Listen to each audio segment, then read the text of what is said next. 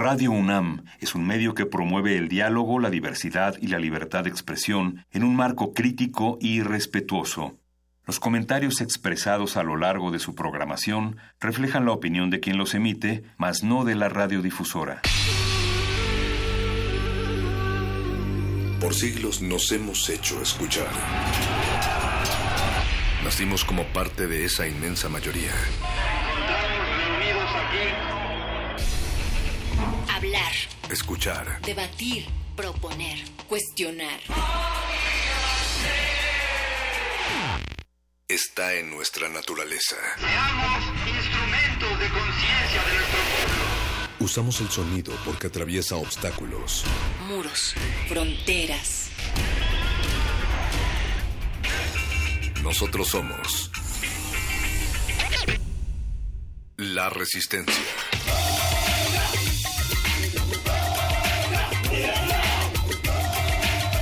Resistencia modulada.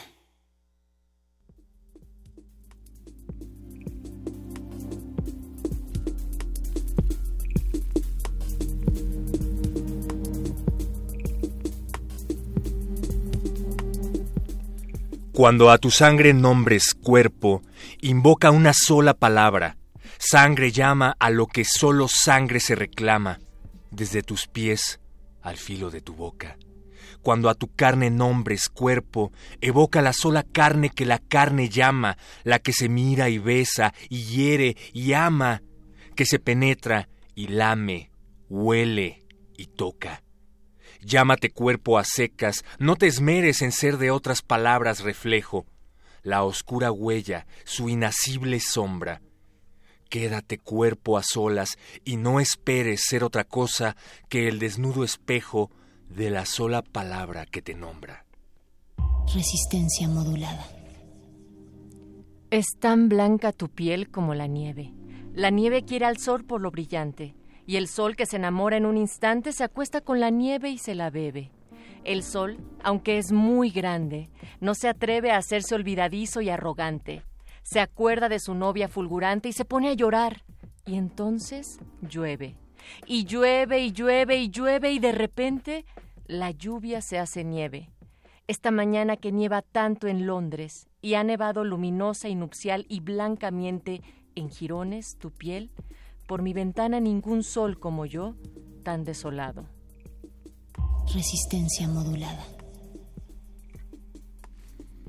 Cuerpos de lentos, tardos entendimientos, tarde que se han descubierto, cuerpos amados, bienvenidos. Esto es Resistencia Modulada. Es 14 de noviembre y queremos agradecer a todas las orejas que largo su sueño ha sido desdichado, pero que breve su amor y de aprendizajes en sus desolados pensamientos nos reciben a través del 96.1 de FM. Natalia Luna, me gustó mucho el texto que acabas de, de leer. Fernando del Paso ha inaugurado, por supuesto, esta emisión de Resistencia resistencia en donde el frío húmedo y duro de la tierra, el frío de la racionalidad vacía y el frío del miedo pueden estar invadiendo estas calles y el frío de la memoria que no podemos retener y el de la que no podemos dejar de reconstruir también. Y así es como estamos recordando a un gran escritor, un escritor emblemático para nuestro país que falleció esta mañana a los 83 años de edad.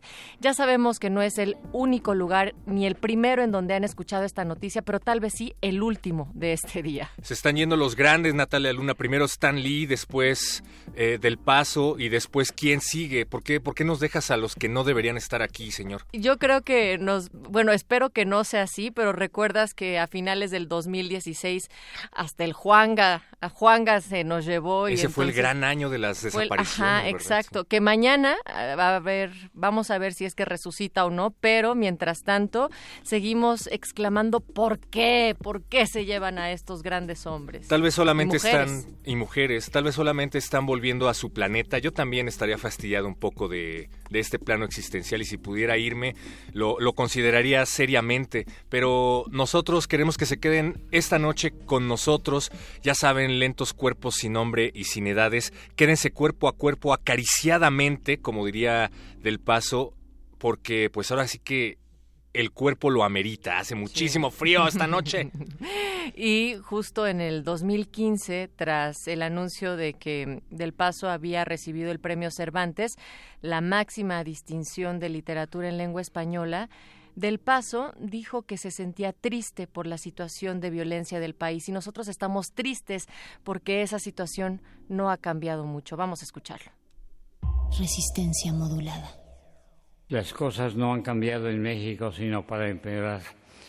Continúan los atracos, las extorsiones, los secuestros, las desapariciones, los feminicidios, la discriminación, los abusos de poder, la corrupción, la impunidad y el cinismo.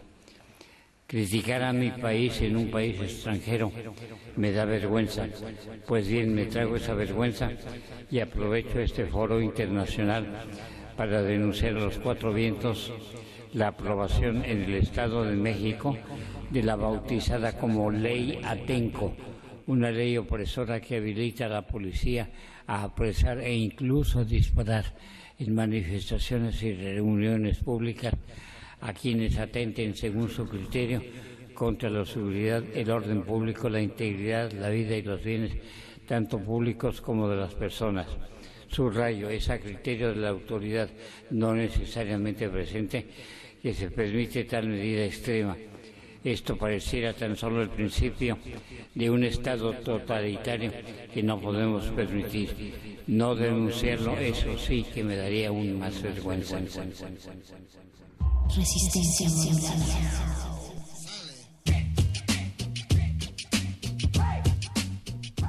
Gracias del paso por tratar de iluminar estos pasos. Efectivamente, eh, estábamos escuchando al escritor recibiendo este premio del que nos hablabas, Natalia Luna, y pues compartimos esta desesperanza, este malestar, y pues convocamos a la marcha para que salgan a mostrar su indignación porque Peña Nieto y Felipe Calderón aparentemente recibirán, dejarán de recibir su pensión.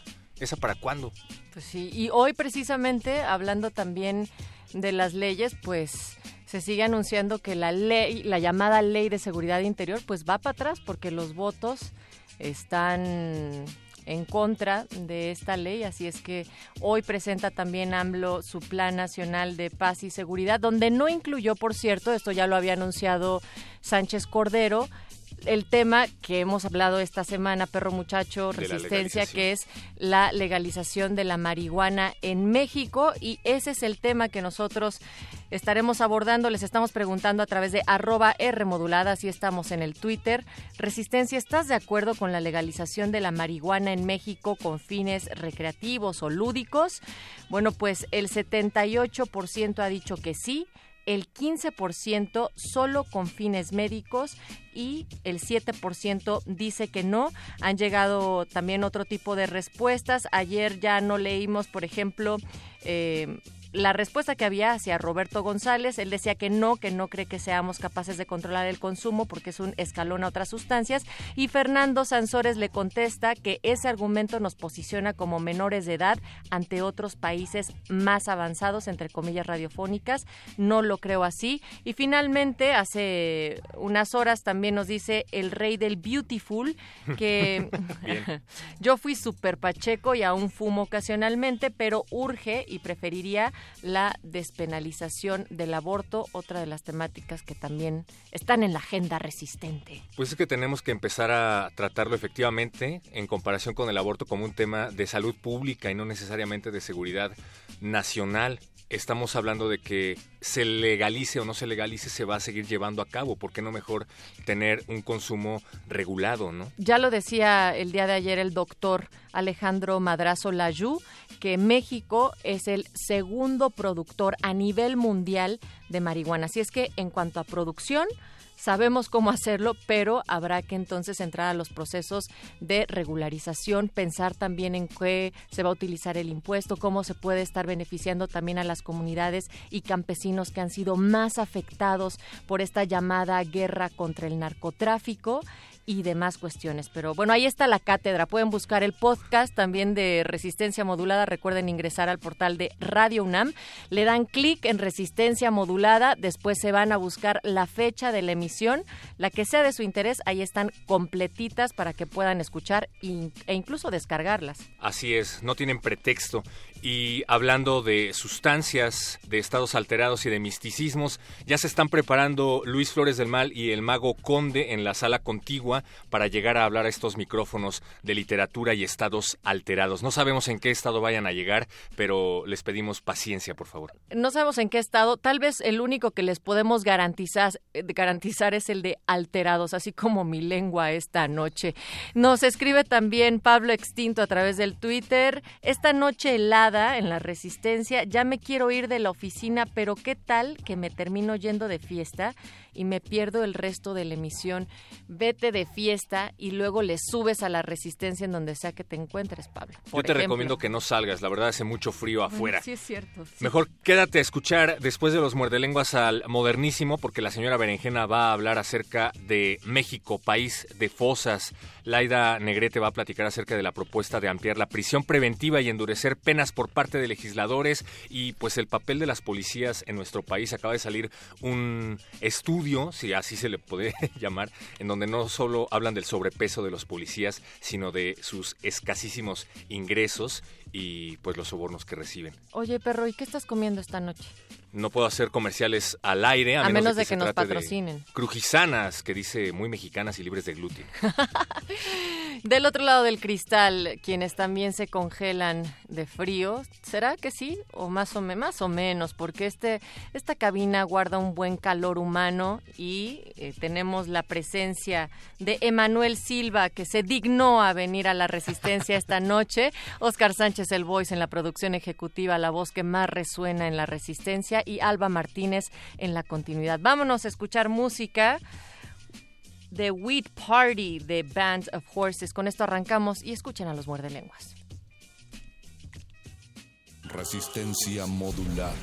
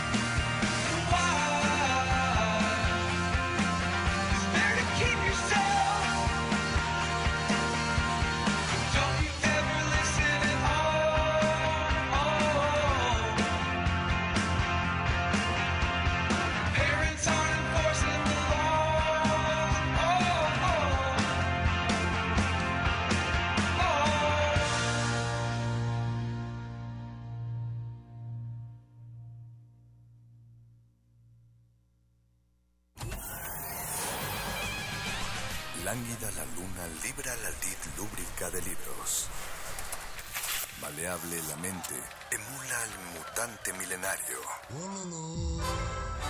Muerde lenguas, letras, libros y galletas.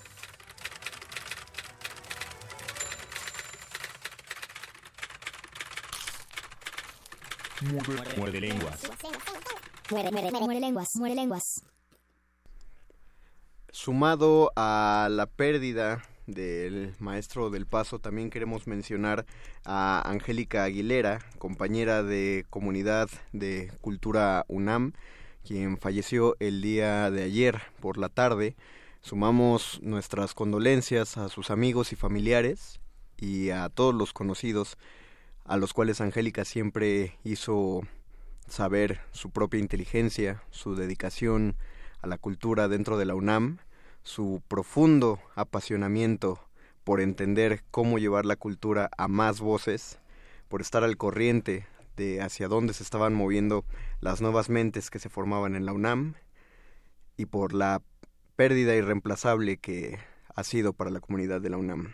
Hasta donde estés, Angélica Aguilera, un, un abrazo fraterno. Un abrazo de parte del equipo de resistencia modulada y de este muerde lenguas del 14 de noviembre de 2018 que está dando inicio y también recordamos con mucho amor al gran maestro Fernando del Paso que todos todos lo recordamos yo creo que primero por Noticias del Imperio, después ya en en el mundo de la facultad, por lo menos en letras, se habla mucho del pani, palinuro, además de José de José Trigo y sobre todo pues la, con la canción de los tomatitos que a todos les sorprende que haya sido de Del Paso y según la leyenda y el internet dicen que la letra y yo sí lo creo es de Fernando del Paso. Así es como iniciamos este muerde lenguas. Conéctense además de que estamos en el 96.1 de FM recuerden que tenemos una no, una transmisión, se me acaba de ir la palabra transmisión, ya regresó. Una imagen que se una mueve. imagen hubieras que se mueve en Facebook Resistencia Modulada, tenemos Twitter arroba R Modulada, esta es la voz de Luis Flores del Mal. Y aquí la voz del Mago Conde los saluda y les da la bienvenida cuando son las 8 de la noche con 21 minutos del miércoles 14 de noviembre. Por favor, pónganse suéter porque hace muchísimo frío. No, por piedad, pónganse Sí, sí, suéter sí. porque y, y, y cuentan, dice la Biblia, que mañana va a bajar dos grados más la temperatura. Oh, no puede ser. Entonces hoy a dormirse con triple calcetín y mañana todos al trabajo con la pijama abajo. Pónganle calcetín al baño también, al marco del baño. Ah, ese Eso es- es, ese muy es- importante. y pónganse cobija de tigre esa porque es la no, hay clase- otra no hay otra forma de combatirlo. El poner los calcetines al asiento del baño es uno de los ingenios mexicanos que uno le hace decir que México no es potencia mundial nada más porque no quiere. Así es. Pero es un Hagamos de gran México logro. una potencia mundial. Díganos en este muerde lenguas cuál es su experiencia mística, qué es lo que piensan sobre la anulación del tiempo, cómo es que llegan a este estado alterado de conciencia. Pero además, Luisito, es miércoles de, en- de esos miércoles especiales en los que se suman más voces dentro de la cabina y estamos contentos con la voz que se va a sumar esta noche, Luisito. Estamos muy contentos porque después de muchos miércoles, pues ha llegado su miércoles de entre lengua y así es como queremos presentar a un poeta muy talentoso, joven, todavía joven poeta, Inti, más o menos dicen, Inti García Santamaría. En la entrelengua de esta noche.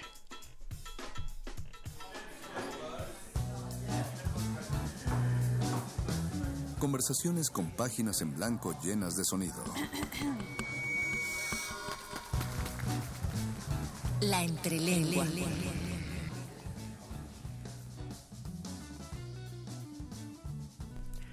Ah, sí tenemos firma de entrelengua porque somos un equipo profesional que se prepara todos los Pero- días. pero ¿por qué y que planea con tres meses de anticipación todos los programas. ¿Por qué, ¿Por qué pensabas que no iba a haber eh, firma, Luisito? No sé, porque sentí que con el frío se, la firma se había descompuesto. Que se había congelado. Se había congelado. Se enfría como- el Dalet. Como suele suceder. Pero no, ya está aquí esta noche Inti. Bienvenido, Inti.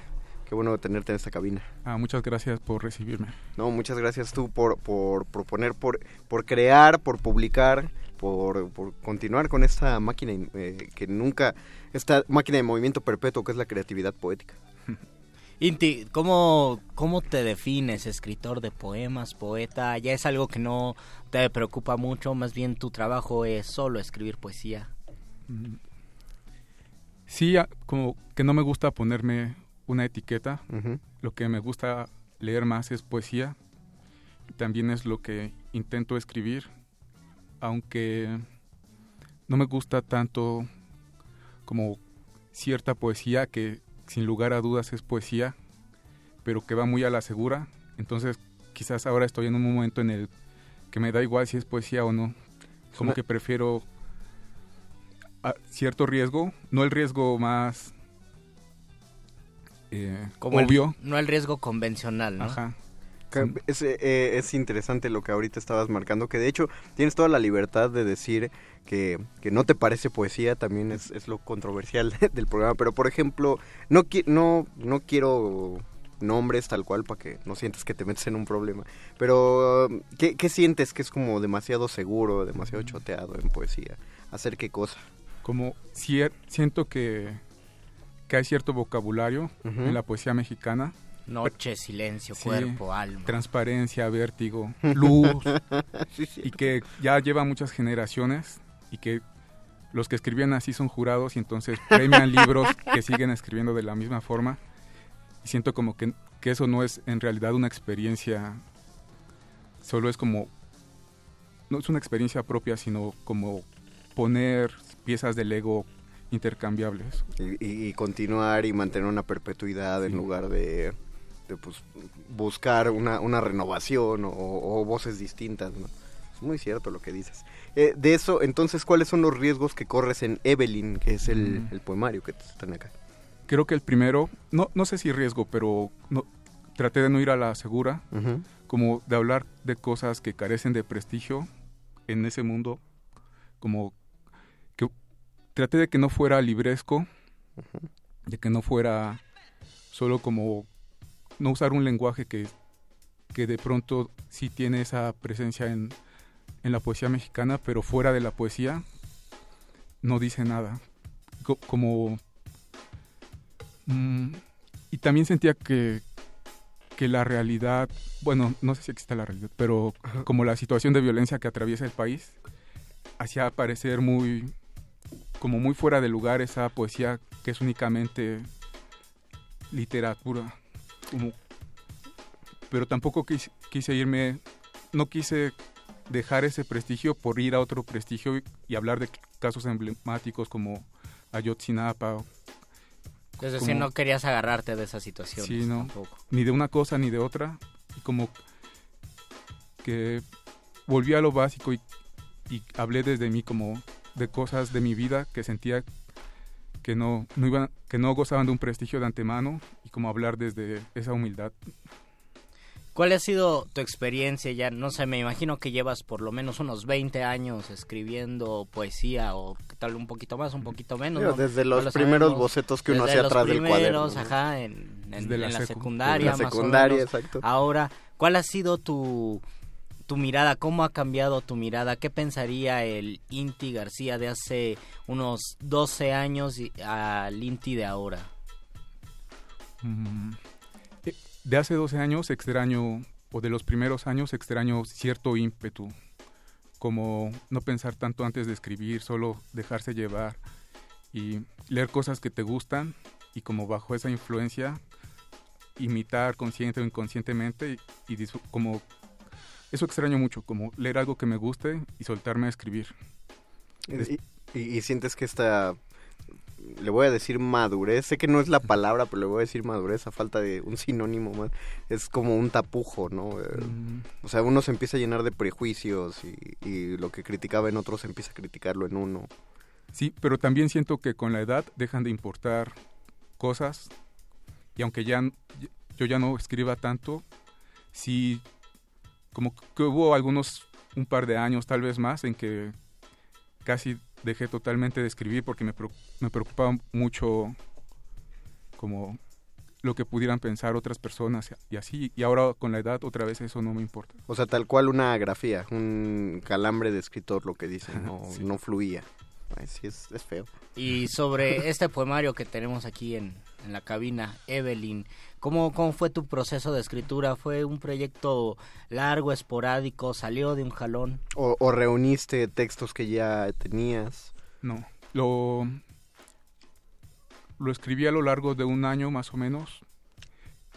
Había empezado a, a escribir textos con ese tono un poco antes y justo había iniciado queriendo distanciarme de esa poesía del vértigo, la luz, el silencio y la transparencia había escrito un texto que se llama Parque de los Venados Acariciables, que salió en un, un número de Tierra Adentro en un aniversario del pobrecito señor X de Ricardo Castillo y contrastaba frases de libros de Ricardo Castillo, que es súper coloquial, se me hacía un lenguaje muy cercano a mi experiencia, con contemporáneos suyos que justo tenían frases sobre luz, vértigo, silencio y transparencia, y los iba comparando uno un verso de Ricardo Castillo con un verso de, de otros poetas de su generación.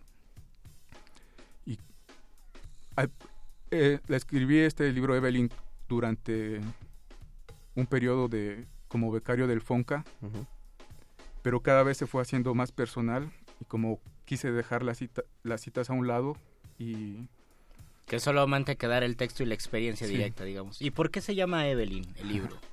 Evelyn Mm. ¿Quién es Evelyn? No, no, no. no Quería usar una palabra que, que, pudiera significar cualquier cosa y que un poco despistara al lector.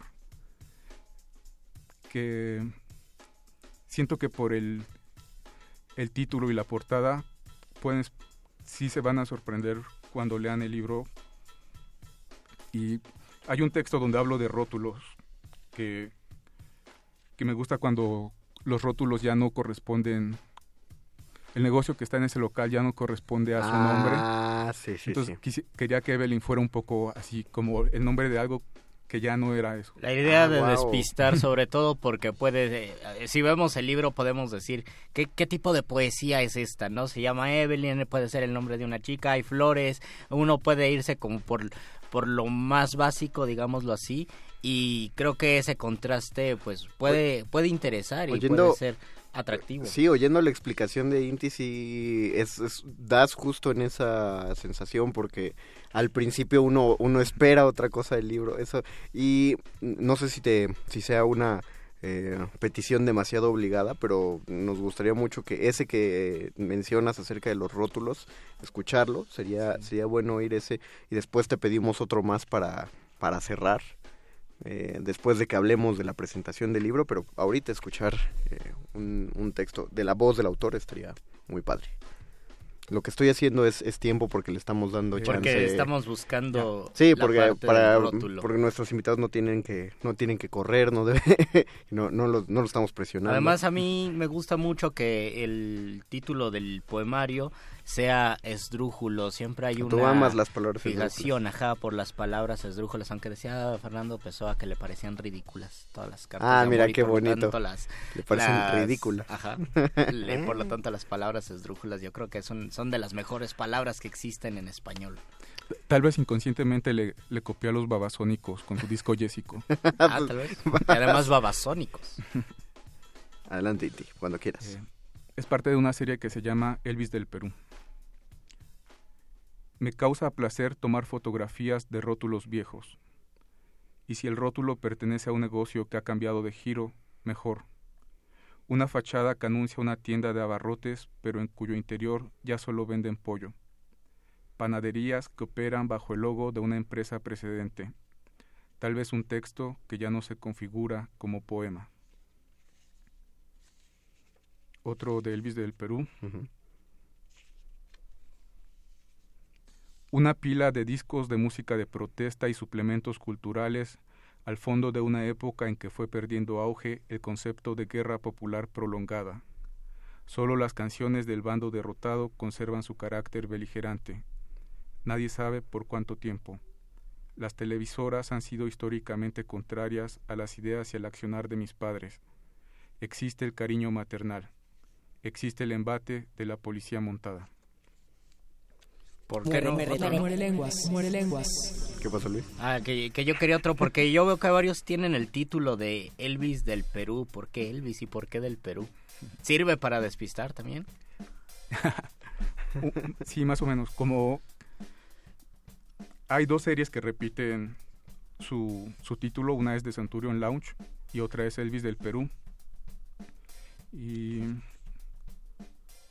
así como quería distanciarme de lo que había escrito anteriormente, por eso que mencioné que estaba desfasado de mi experiencia cotidiana y de la situación del país.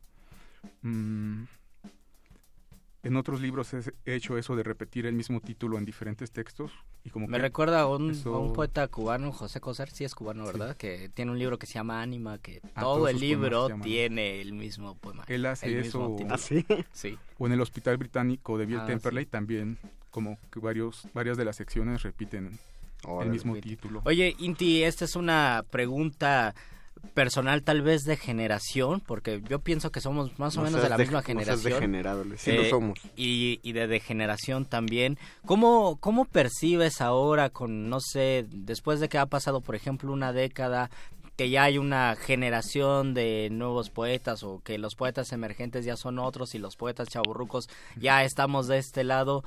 ¿Cómo, ¿Cómo ha cambiado la mirada? ¿Qué piensas, por ejemplo, así en pocas palabras o una impresión general que tengas sobre la nueva generación de poetas? Eh, ¿Sientes que ha cambiado algo o piensas que nos podemos reflejar en ellos y que al paso del tiempo también ellos se van a reflejar en nosotros? Yo, yo siento un poco eso, que nos estamos volviendo lo que... ¿Lo que juramos destruir? antes, Sí. Oh, diablos. Que mucha gente que era joven ahora es tutora o publica en las editoriales. Siento que una un defecto de la poesía mexicana es que se ensimisma mucho en sí misma en pequeños grupos. Sí. entonces como que deja de oxigenarse y todo se empieza a cartonar. Se vuelve una especie de repente, a veces yo siento de Civil War. De Club de pero, Toby, Y a sí. veces en- también muchas sectas, ¿no? Sí, como, como que siempre los mismos. Sí, son muchas sectas. Ah, a lo mejor ha cambiado eso, que ya no es un solo grupo el que tiene el, El poder, poder. o los espacios o programa cosas, pero siento que no hay comunicación entre los diferentes grupos y entonces se vicia. No, es como ver la película de los guerreros. Tal vez estamos en un feudalismo poético. Si has, no, sí, sí ha sido una lectura de poesía y a la siguiente reconoces un nombre, vas a reconocer a todos. Te vas a encontrar a, to- a los mismos en, en las mesas. Eh, cuéntanos de la presentación del libro antes de, Ah. de cerrar con otro poema. La presentación es mañana en Bucardón a las ocho y media de la noche. ¿Dónde se encuentra Bucardón? En Donato Guerra número uno en la colonia Juárez. Donato Guerra, Número uno. Colonia Juárez. Perfecto. A las ocho y media de la noche. Lleguen Está, desde... está cerca del metro Valderas. Valderas. No sé Valderas. cuál quede más cerca. No, si yo creo que o- Valderas queda más, Sí, creo más que cerca. Valderas. Eh, lleguen desde las siete y media, ¿por qué no? Porque quédense No. un ratote ahí. Ah, bueno. ¿Y, quién, quién lo presenta? Lo presentan Sara Uribe, Roberto Cruz Arzábal y Oscar Muciño. Ah, le Genial, mando, le mando un genial. saludote a Roberto Cruz. Hace ratote que no lo veo. Pero mira, fíjate. Hace poco leí un, leí un comentario de Luis Felipe Fabre sobre tu poesía y, y él decía él que había que había una intención de eh, escribir sobre la escritura y muchas veces eso se vuelve más poético, o no no más poético sino más poesía, hay más poesía en esa búsqueda sincera eh, que en otras como en otras apuestas como lo que habíamos dicho no hablar de hablar del silencio de la transparencia no sé si a esos eh, si con ese comentario se refería eh, a este libro hay también esa intención de reflexionar sobre la poesía Mm, sí, un poco porque así se fue dando al momento de escribir, en lugar de que me salieran como textos que inconfundiblemente fueran poemas, me salían cosas en prosa. Al final incluyo cinco como co- reflexiones o no sé cómo llamarlas sobre poesía. Entonces como- sí sí lo va sí se va haciendo variable no el, el libro y además la apuesta como, Sí, como habíamos y, dicho y como que ninguna cosa es garantía de que, de que salga bien, ¿no? Tanto Claro. no por dejar de escribir versos o no por abandonar esos referentes ya te va a salir algo bueno, ni, ni por volver a usar los mismos referentes es que estés condenado a que no vayas a escribir algo. Y creo que y creo que es lo importante tal vez del paso del tiempo Sí. que que uno sabe que esa apuesta existe y que no por eso como lo dices, no aceptar que no por eso puede salir algo bueno, pero teniendo conciencia de ello. Sí, siento que sobre todo en poesía, como cuando se logra es con excepciones. ¿no? Sí. Me gusta, me gusta cómo piensas y me gusta todo lo que hemos oído esta noche. Y Pues ojalá a- haya mucha gente que asista mañana Sí. a Buscardón en la colonia Juárez, cerca del Metro Valderas. Busquen, yo, yo encontré la fanpage de Buscardón en, En Facebook. en Facebook, entonces busquen para la presentación de Evelyn de Inti García Santamaría. Llévense también su, sus billetitos para que obviamente apoyen al poeta comprando la publicación. A la Pero- editorial. a la editorial. Dar- Dharma Books. Dharma Books. Que es una editorial independiente. Pues está... eh, eh, se ve... Se, se ve no independiente, con, Sí. con el debido respeto que merecen todas las editoriales independientes, pues se ve no independiente. Pues eh, cerremos esto escuchando escuchando más de TNT. Voy a leer uno de los textos en prosa que viene al final. Perfecto, suena bien. Hace algunos años, durante un festival de poesía en el puerto de Acapulco, otros dos escritores y yo fuimos llevados a un albergue para personas que habían perdido sus casas por las lluvias. El conductor de la camioneta de la Secretaría de Cultura Estatal nos dejó enfrente de las canchas de básquetbol acondicionadas como refugio y se marchó. Nadie más nos acompañaba. Acto número uno. El hostil interrogatorio de los marinos que custodiaban la entrada y que no sabían que iríamos a leer. Acto número dos.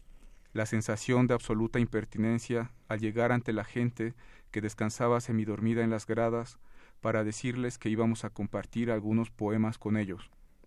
Más allá de la falta de logística que desencadenó todo esto, viví una especie de desengaño hacia mi propia escritura, como si todos los juegos de palabras y los temas que había elegido hasta entonces funcionaran solo bajo condiciones favorables y fueran incapaces de mantenerse en pie lejos de su zona de confort.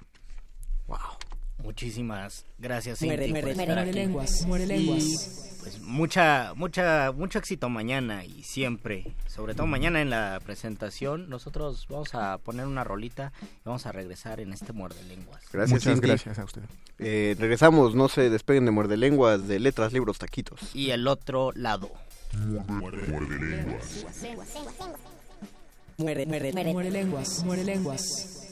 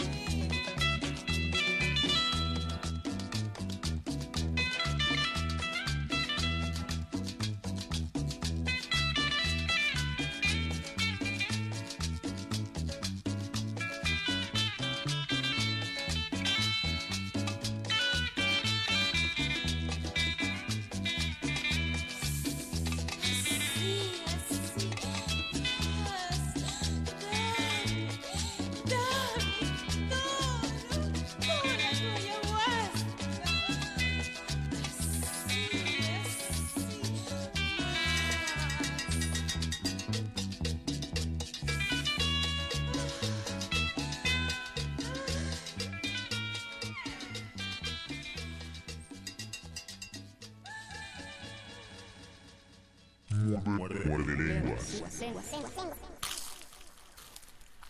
Muerde lenguas.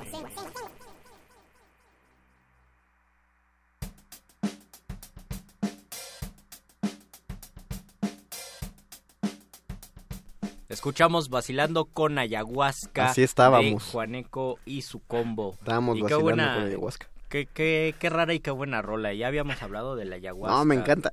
Me, me- me encanta esta, esta selección musical del, de los acólitos del doctor Arqueles. Hay un monaguillo del doctor Arqueles allá afuera llamado Oscar el Voice. Tenemos un par de comentarios en, el, en nuestro Facebook de Resistencia Modulada. Primero, Así nos es. escribe un inbox Carlos Valencia Vivanco y dice, legal o ilegal, yo fumo igual. Saludos. Está bien, Carlos. Nada Me que gusta mucho tu... Se llama dístico. Sí. Lo que acabas de hacer. Me gusta mucho tu dístico. Nada más que eh, ojalá no esté escuchando la PFP porque todavía todavía es ilegal. Entonces, Sí, pero pronto, pronto, ampárate Carlitos, pero ya pronto, ya tranquilo. Entonces, aguas con lo que van diciendo por ahí todavía. Eduardo Nájera, ah, o quieres leer uno de allá. Lalo. Uno y uno, ¿no? Antes de que lea el de Ah, Eduardo Nájera. ah, bueno, pues aquí en aquí en nuestro Facebook nos saluda también Roberto Carlos Jiménez. Nos manda poemoji de ojitos Yolanda Luna. Gracias Yolanda por Hola, tu Yola. poemoji de ojitos. Y nos dice, perdón, nos dice Sí. Juan Beltrán que si podemos escuchar un poema de Inti García. Eh, Ah. Ya escuchamos tres poemas de Ah, Inti no, es García. que seguramente lo comentó mientras estaba Lo la comentó entrevista. mientras entonces- estaba. Inti Flores dice saludos a mi tocayo, otro Inti. que Órale. se- Que, ah, se, se suma a esta transmisión y, Y hay- Sam y nos hay- saluda desde Puebla. Y Saludos hay a otro Puebla. Inti aquí en la radio. Hay otro Inti, hay muchos Intis. Saludos a Inti los Terán, hermanito Terán. de perro muchacho. Y Sam nos dice que en Puebla el frío también está muy fuerte. Pues sí. Entonces, pues ya saben, en, Puebla y en la Ciudad de México, no sé si en Jalapa, Chemi, dinos si en Jalapa hace mucho frío. Les preguntaría a los de Tlaxcala, pero Tlaxcala ni existe. Eh, Eduardo Nájera nos dice, buenas noches, muerde lenguas, reportándome.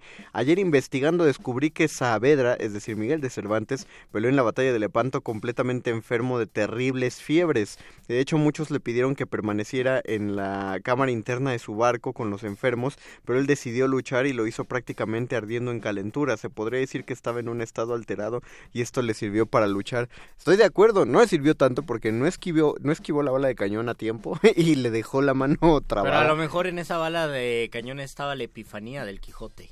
No, la epifanía del No, más llegó en la no la epifanía, sino el sustrato, el germen para escribir el Quijote. Pues de la Ahí batalla, se le movió. pues de la batalla de Lepanto sí surgieron los baños de Argel, una obra de teatro justamente porque el señor estuvo Además, además recordemos que Cervantes quería, le mandó una carta al rey, quería comerciar eh, con el cacao, me parece que en Oaxaca, quería venir aquí al, a realizar el sueño novohispano. De le venir dijeron acá. que no y pues no le quedó de otra más que escribir el Quijote. de venir acá a sacar el cacao a doblones de oro. no puede ser. Pues que eso hicieron los españoles. Así se dice. Así se, así botellita Así de se Jerez. dice, mamá, cacao.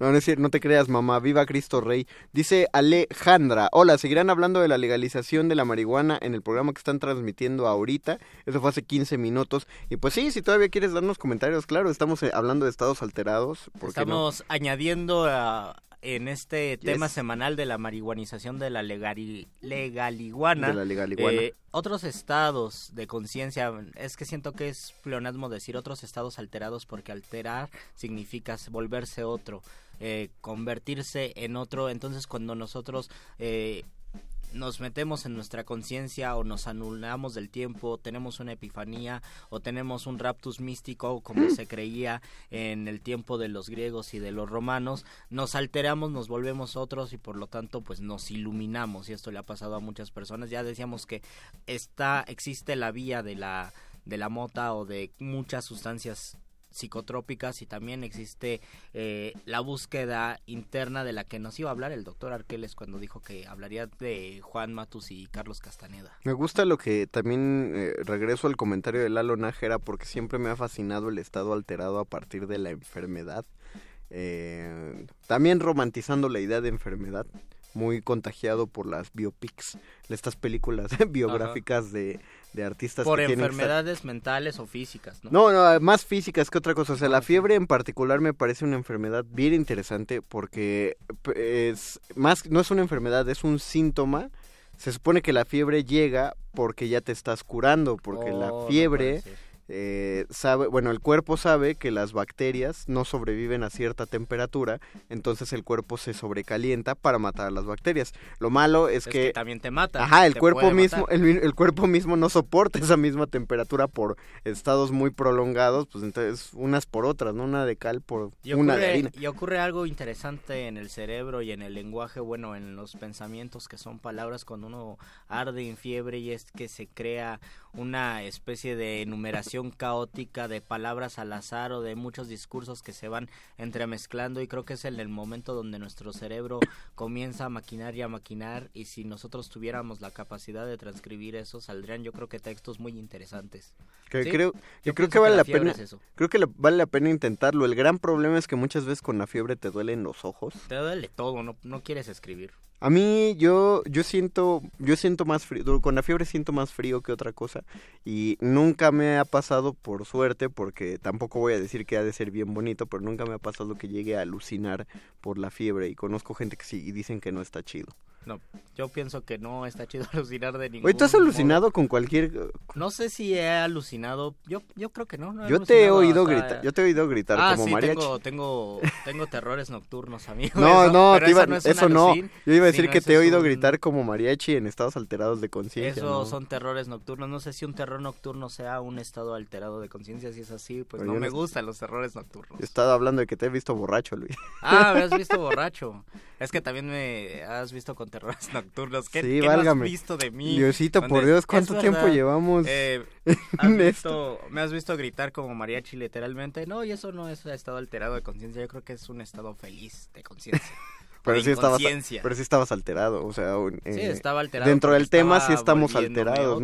Piensa, piensa esto, cuando uno eh, se desinhibe a causa de los humores etílicos y uno decide ponerse a bailar o uno decide ponerse a cantar O ponerse las de Juanga escribir. o ponerse a escribir, o sea, todas esas acciones que uno generalmente no hace y necesita o, o más bien se le dispararon por los desinhibidores etílicos, pues eso implica un forzosamente que hay un, un estado alterado, ¿no? Eh, a- algo se te removió dentro, finalmente estás haciendo algo que sí querías hacer, pero por- porque eso funciona tal cual lo estoy diciendo, o sea, hay una enzima que es la que básicamente te censura, es la que te dice no, es la que estás oyendo música y empiezas a mover los labios para cantar con tus audífonos y de pronto te acuerdas que vas en el centro del metro y todo el mundo te ve, entonces esa enzima llega y dice enzima- no, Es la enzima que te dice, ya siéntese, señora. señor, exactamente. O Y, cállese viejo lesbiano. y pero entonces y- cuando entra el alcohol, el alcohol eh, evita que el cerebro envíe esa enzima y entonces tu viejo lesbiano no es callado por nadie. Tu señora no es sentada por nadie. Tu ritmo Juan Gabrielesco aflora y entonces empiezas a hacer lo que lo que realmente quieres. Tampoco está tan chido en muchos casos, pero Y también deberíamos pensar cuántos cuántos grandes libros en verdad sí se escribieron bajo estados Yo- eh, alterados de conciencia. yo creo que Ya sea ninguno. por el alcohol o por las drogas. Yo pienso que por lo menos yo del voy a hablar de lo que sí sé, que es la poesía de los siglos de oro. Sé que eh, estaba en un estado alterado de conciencia San Juan de la Cruz cuando escribió el Cántico Espiritual, que es uno de los más grandes poemas, tal vez el más grande poema escrito en español que no se ha superado, no se superará, es imposible escribir algo así en este en este tiempo, yo creo que también en el futuro. Y él estaba encerrado también cuando lo escribió, estaba pues no sé si estaba enfermo, pero sí estaba encerrado cuando tuvo la epifanía y se puso a escribir el cántico espiritual. Y en cuestión del siglo XX con drogas, con alcohol, ustedes deben tener muchos ejemplos, pero tendremos que preguntarnos si eso en realidad son obras que valen porque se escribieron con los efectos del alcohol o con los efectos de las drogas. mira, si, si genuinamente vale no lo dices. Sí. Porque lo que, a lo que le estás dando privilegio es al valor de la obra que te resultó. Si tú eh, saludos al dramaturgo del que voy a hablar y no voy a mencionar su nombre, pero si tú estrenas una obra y en tu entrevista lo primero que dices es que como la obra trata justamente de personajes usando drogas y ahí dices que te metiste hasta el palo de la escoba para escribir esa obra porque necesitabas experimentar esos estados de conciencia, eso implica que no te importa la literatura, sino que usas la literatura para, Para drogarte. Exactamente, para justificar tu- el uso de drogas, que puedes Que hacerlo. está bien. O sea, no- Hazlo, amigo. no, lo que, lo que está mal es usar eh, la literatura para Exacto. O sea, hazlo, pero... pero no mezcles. Sí, sí, me, sí me explico, o sea, quiero, quiero decir, uno sí puede del medio que, que- del modo que quiera llegar hasta el punto de la creatividad. Y no vale. estamos portándonos como las tías regañonas No. porque no estamos prohibiendo ningún tipo de sustancia. Es que es eh, disculpen, ya van a dar las nueve de la noche, entonces ya es legalmente posible decirlo, pero es que eso es ser mamón, o sea, llegar y decir, ay no, es que yo solamente puedo escribir si me siento a tom- tomando mi café de olla, eh, estás, estás- o sea, estás haciéndote autopromoción. Sí, y además está romantizando, por ejemplo, la idea del bohemio, ¿no? Que bueno, la, idea del bohemio De por está sí es más bien romántica. romántica y está choteadísima, no es lo mismo el bohemio en 2018 que en el, en el siglo XIX y ahora pues no creo que cause simpatía o cause interés en decir yo soy escritor, me drogo, eh, tomo muchísimo, me emborracho y por eso voy a escribir algo. Bueno, puedes escribir independientemente de eso y si lo necesitas está bien, pero creo que uno no hace uso de eso para... Eh, manifestar que eres escritor. Hay grandes Exacto. poetas, Jorge Tellier, un poeta chileno extraordinario, era muy borracho y se murió de borracho y no por eso eh, romantizaba su vida de borracho para decir yo soy un escritor. Además, genial". además ya, ya es siglo, ya es el siglo XXI, ya es 2018, ya casi va a ser 2019. Ujú. Ya para qué justificarse, o sea, nada más llegan eh, aproximándonos a la cuestión de la legalización, ya nada más van a poder decir consumo y ya. Exacto. No, no tienen que meterle los porqués. Cada quien se, cada quien se droga como puede y con lo que puede, legal o ilegal. Eh, mando algunos, no, mando saludos y leo algunos comentarios. Sí, ¿no? vas. En Jalapa igual hace mucho frío, ya sabes, neblina, Ah, sí, vi y una, humedad. vi un en video de que hay unas Está olas, triste Jalapa porque murió del paso también. hay, hay, asu- y hay unas olas feas, el mar, el mar se Ah, eso es anticipó. en el puerto de Veracruz. Sí. Ah, cierto. Bueno, Eh. Martelena dice, de los comentarios del lunes sobre la marihuana, dijeron que el uso era medicinal, recreativo y creativo. Agustín Lara, cuando le dijeron que como siempre fumaba marihuana, por eso escribía tantas canciones y buenas. Pero él le contestó ofreciéndole un cigarro de marihuana. Componga usted, o sea. Mm. Ah, ve, ahí, ahí está, ahí está la, lo que estábamos diciendo ahorita, por supuesto. Gracias por tu comentario, Martelena. Qué chido. Quedó justamente lo que queríamos, lo que queríamos exponer. Eh, José Miguel Barajas dice que en Jalapa está rudo y mañana más. Nevó en las vigas, no sé cuáles Te- son te- las vigas, pero bien. ¿Te das todo cuenta, con Luisito? café se arregla. Empezaste el programa diciendo que, ah, no es cierto, en una pausa dijiste que no habías tomado taxi porque querías evitar la plática del clima. Y ahora estoy- empezaste el programa hablando del Ahora clima. yo soy el taxista, el conductor de radio taxista. Hay que decirle- ustedes, tengo complejo de taxista. Hay que decirle sí, a los es radioescuchas, ¿qué pasó? ¿Ya de la chamba? Ya de la chamba. Qué frío, Pues ¿no? ya no hay de otra, ¿verdad? y Martelena dice, lean el comentario sobre Agustín Lara. Ya lo leímos, Ya lo leímos, Martelena. es que bueno. Tienes razón que... Y además qué gran comentario y Sí, qué gran porque- poeta. Dicen que Agustín Lara fue el último poeta del modernismo, yo lo creo. Yo también lo creo, porque justamente, o sea, alguien dice, pues Edgar Allan Poe escribía ebrio, sí, pero vete a embriagar a ver si escribes exactamente igual que Edgar Allan Poe. O también José Alfredo Jiménez, que era un borrachazo. Y a ver quién puede escribir. Juan José- Gabriel. José Alfredo Jiménez. Y bueno, ya no, no se diga de José José. Ah, pero no lo o sea, no escribía. escribía, pero cantaba y Ah, también exactamente. era un Ahí está, creador eso. maldito. Ser un intrépete también basta. Muchas gracias a nuestro querido Voice en la producción. Muchísimas Mucha- gracias, Alba Martínez, en la continuidad. muchas gracias, Emanuel Silva, en la consola, en la operación de esta cabina. Gracias por la omnipresencia del doctor Arqueles. Que Ahí, ahí anda, ahí anda, aunque no lo crean, ahí anda. Vamos a pasar a ceder el espacio a la nota nostra. Después viene el modernísimo, al final resistor, pedazo de resistencia que se nos viene encima. Ustedes quédense sintonizando hasta las 11 de la noche. Mientras se despiden de estos micrófonos. Luis Flores del Mar. Y el mago conde. Adiós. Muere, muere, muere, muere, muere, muere, muere lenguas, muere lenguas.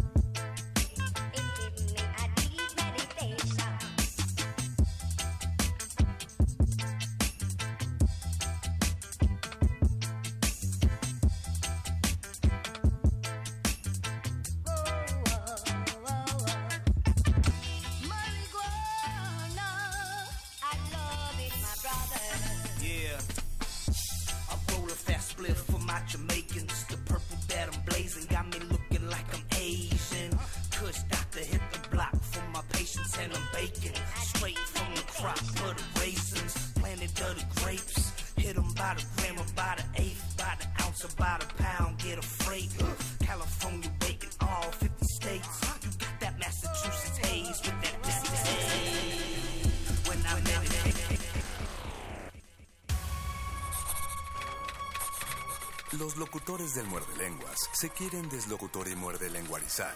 El que los deslocutor y muerde lenguarice, buen deslocutor y muerde lenguarizador será.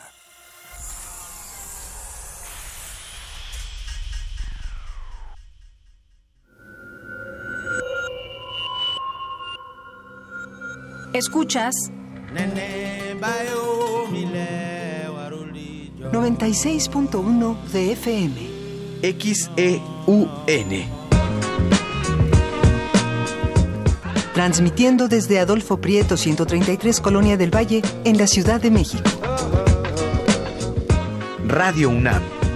Experiencia sonora.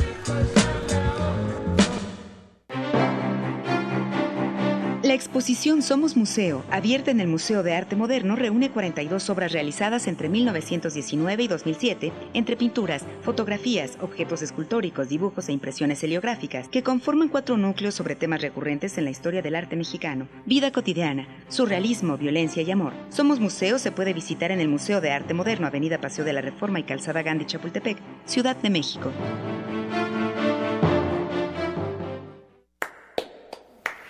Sí, bueno, la belleza no necesariamente justa, la ética y la estética son dos cosas distintas. La ética tiene que ver con la justicia, la estética con la belleza. Escribir con buena ortografía es una cuestión de estética, no de ética. No se puede decir está mal dicho o está mal escrito, no, eso corresponde a la estética, no a la moral. Quería ser como Joe DiMaggio, el beisbolista pero sus reflejos no daban para tanto. Reposaba el cuerpo en la cocina, dejó escapar el alma por la nariz y se enamoró de las especias. De su travesía para llegar hasta la mesa y al probar el mole, entendió el significado del mestizaje, la importancia de la historia en todo lugar. Así vivió Fernando del Paso, escritor, académico, locutor, cocinero por placer y pintor por impulso, con lupa en mano tras lo barroco, el erotismo y las pulsiones humanas, mostrando al nuevo mundo lo insólito del pasado y coloreando las pupilas de los curiosos con sus atuendos.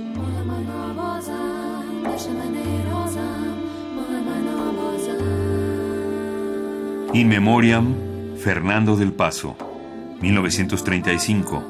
2018.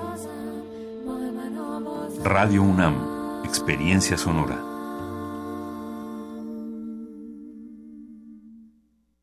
Resistencia modulada. Interrumpimos lo que sea que esté haciendo para traerle este corte informativo. La, la nota nostra.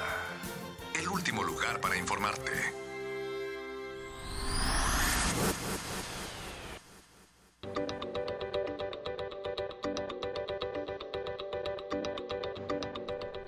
El presidente electo Andrés Manuel López Obrador anunció que hará una consulta ciudadana para decidir si se construye o no un estadio de fútbol americano en Texcoco. Luego de, que la NFL decidiera trasladar uno de sus partidos a Los Ángeles por considerar que la cancha del Azteca parecía más adecuada para hacer un festival de metal lleno de lodo, López Obrador propuso que en lugar de un aeropuerto en Texcoco se construya mejor un estadio de fútbol. La otra opción sería construir una cancha extra en Santa Lucía, pero usted, señor ciudadano, decide. Mexicanos afirman que el frío infernal de la Ciudad de México es un claro indicador de que el país ya está ingresando al primer mundo. Para celebrar que la Ciudad de México ya es igual a Helsinki, al menos en el clima, los felices amantes del frío han salido a las calles de la ciudad a bailar en traje de baño, a disfrutar de su clima favorito. Derechairos indignados por la propuesta de Morena de cancelar las comisiones bancarias y preocupados por sus acciones en la bolsa, anunciaron que seguirán pagando sus comisiones bancarias de manera voluntaria para financiar el nuevo partido de Felipe Calderón y Margarita Zavala, cuyos únicos integrantes hasta el momento son Felipe Calderón y Margarita Zavala. Dijeron que tomarán las calles en caso de que sea necesario. El expresidente Felipe Calderón y el presidente que parece expresidente Enrique Peña Nieto se opusieron a la propuesta de dejar de recibir la pensión que les daba el Chapo Guzmán y dijeron que harán un plantón en reforma en caso de ser necesario. Les recordamos que las opiniones expresadas en la nota nostra son únicamente consecuencia de la realidad que vivimos a diario y este es el comentario de Luis Flores del Mal. Ya salieron embarrados y ya no es ningún secreto. Calderón y Peña Nieto ambos fueron sobornados. Les llueven por todos lados abucheos por montón, pues jodieron la nación y pasarán a la historia sin mayor pena ni gloria que sembrar más corrupción. Gracias amigos. Adiós.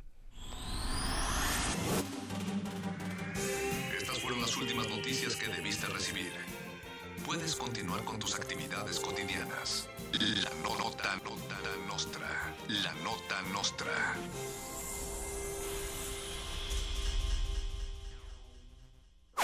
Resistencia modulada. 40 mil desaparecidos en 10 años, además de miles de niños y niñas, jóvenes y mujeres amenazados por el crimen organizado, y que son carne de cañón. Estos números son inaceptables. Son inaceptables. Son inaceptables. Y justifican replantear la política de drogas en nuestro país. México optó por una lucha frontal contra las drogas. No estamos a favor de la liberación absoluta de las drogas. Absoluta de las estamos a favor de las libertades y de los derechos mediante el ordenamiento jurídico y el control. Y el control. Estamos a favor de la regulación de la cannabis. La cannabis. Resistencia modulada.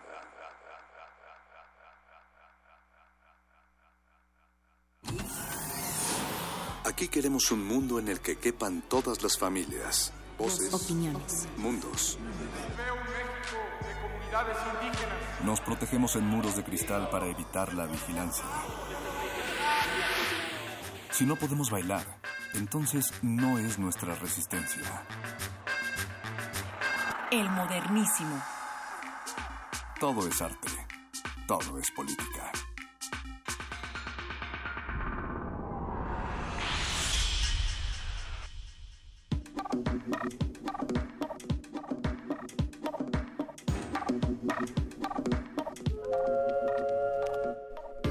Muy buenas noches, bienvenidos, bienvenidas. Aquí inicia el modernísimo de resistencia modulada cuando son las 9 con 7 de la noche de este gélido miércoles 14 de noviembre.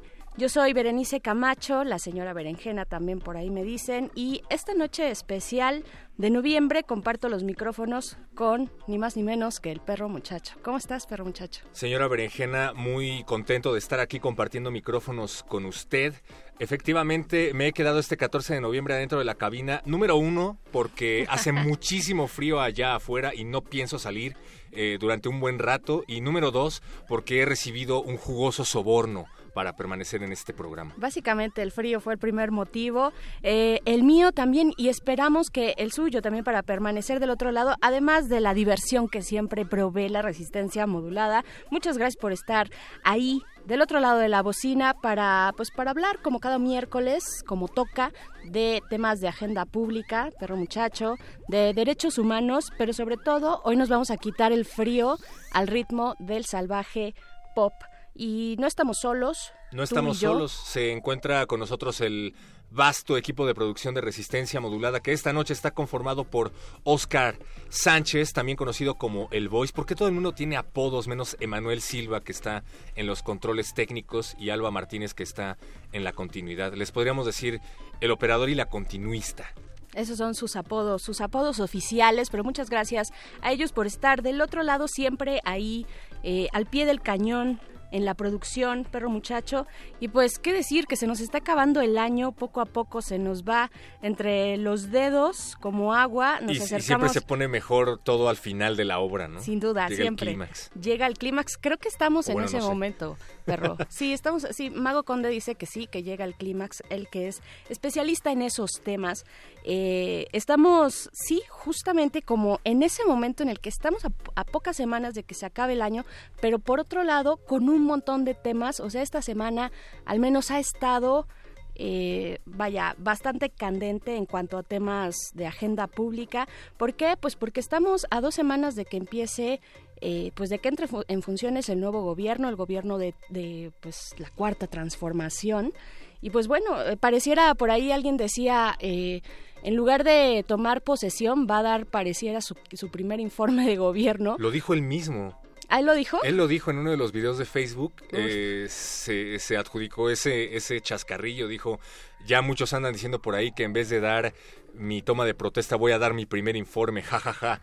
Saludos. Gracias AMLO por, por burlarte así de ti mismo y de nosotros. AMLO haciendo AMLOs todo el tiempo, ¿no? Sí. Y bueno, entre otras cosas importantes, perro muchacho, audiencia, pues es eh, el día hace un hace unas horas, hace poquito, hace unas horas simplemente el gobierno de transi bueno, este gobierno, este gobierno que está en transición, digamos, dio su plan, dio a conocer su plan nacional de paz y seguridad que ha sido bastante polémico en pocas horas, pues por supuesto porque es el tema, el tema eh, nodal, central, el tema eje que hemos venido arrastrando en los últimos años ya con esta eh, pues guerra, mal llamada guerra contra el narcotráfico. Esto no es una guerra, esto es un conflicto asimétrico, un conflicto armado asimétrico en el que se presentan dos fuerzas a combatir, digamos, dos fuerzas pero desiguales, ¿no? Por un lado la fuerza del Estado y por otro las, eh, pues las organizaciones delictivas, en este caso por el narcotráfico, pero no es una guerra, no está declarada así con- por, por el Senado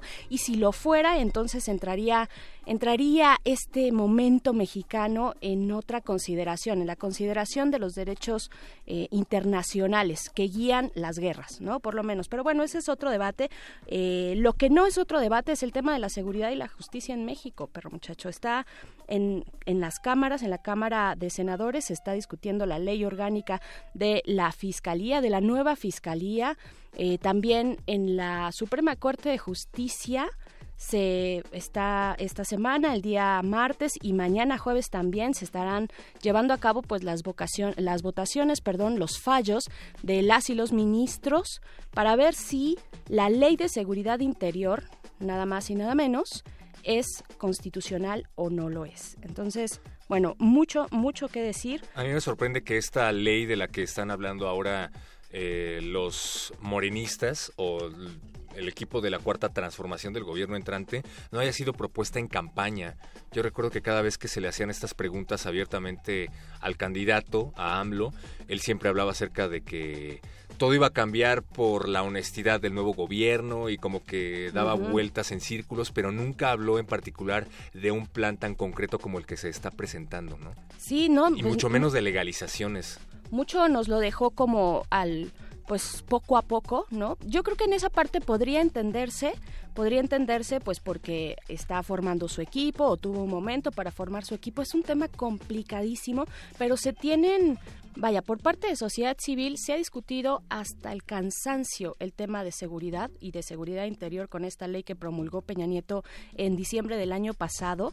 Eh, se ha discutido muchísimo, ya hay desde dónde partir, se ha convocado eh, pues a las víctimas de la violencia, se ha, vaya, eh, especialistas, académicos, académicos de esta y otras universidades han estado convocados para pues dar un, digamos, un diagnóstico al respecto de cómo salir de este atolladero de la violencia. Y yo creo que ahí el, pues, el equipo de Andrés Manuel, no creo, de hecho se, se reunieron con los colectivos que llevan a cabo, que impulsan estas, estas eh, pues, los colectivos de sociedad civil, ¿no? Fiscalía, Fiscalía que sirva y Seguridad sin Guerra, pues se reunieron con el equipo de Andrés Manuel López Obrador, pero al parecer en esto que se presentó hoy, pues no hay mucho mucho reflejo de esas reuniones, ¿no? Entonces sí, sí nos deja como que, bueno, pues eh, el, las fuerzas de, la, de las fuerzas armadas no se van a ir del país, eh, no se van a ir de las calles, pues, no se van a ir eh, de realizar estas tareas de seguridad pública,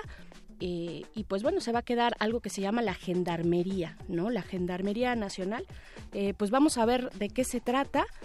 La Guardia Nacional, perdón, vamos a ver de qué se trata, pero queremos que ustedes también participen de esta conversación, pero muchacho, tenemos redes sociales. Tenemos Facebook y estamos como Resistencia Modulada, tenemos Twitter, estamos como arroba R Modulada y tenemos una cuenta de Instagram que queremos que utilicen, por favor, tómense una fotografía leyendo las noticias del Chapo Guzmán y de la Fiscalía Especializada mientras escuchan resistencia modulada y con un filtro magenta que es el que más nos gusta. Tenemos que hablar de más temas, señora Berenjena, pero pues creo que para hacerlo tenemos que bailar. Porque, Como siempre. Porque mucho de esto, la verdad es que no me lo puedo tomar no me lo puedo tomar así nada más. No, no, no, hace falta mover el cuerpo y sobre todo con este frío, perro muchacho, también díganos cómo la están pasando con este frente frío y esta onda gélida que azota la ciudad y no solo la ciudad, el país entero, cómo la están pasando allá, con qué se quitan el frío, eh, arroba remodulada en Twitter, Facebook Resistencia Modulada, ¿tú con qué te quitas el frío, perro? Yo no me lo quito, yo lo detesto con todo mi ser, pero bueno, hay quienes están muy felices. Han de pensar que ya estamos con clima de primer mundo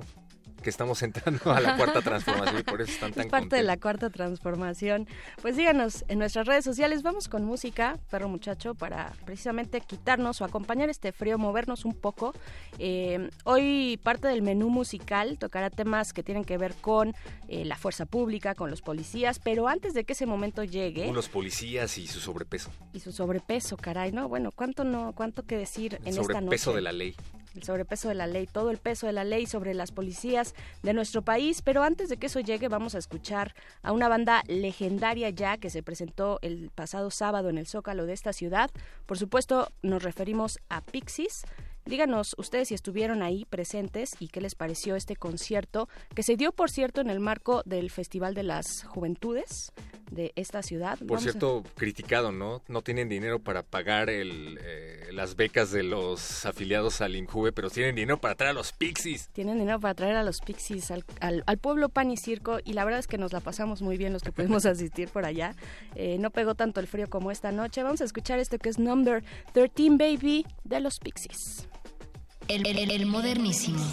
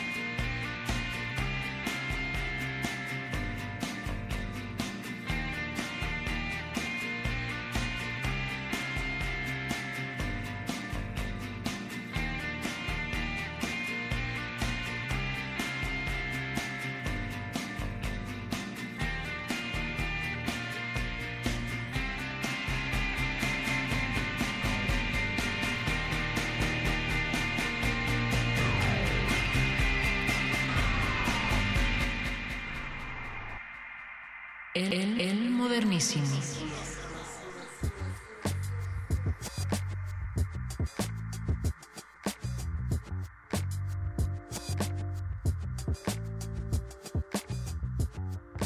Estamos de vuelta aquí en el modernísimo de resistencia modulada después de haber escuchado a los Pixies y pues bueno, díganos cómo se la pasaron si es que fueron a ese concierto, perro muchacho.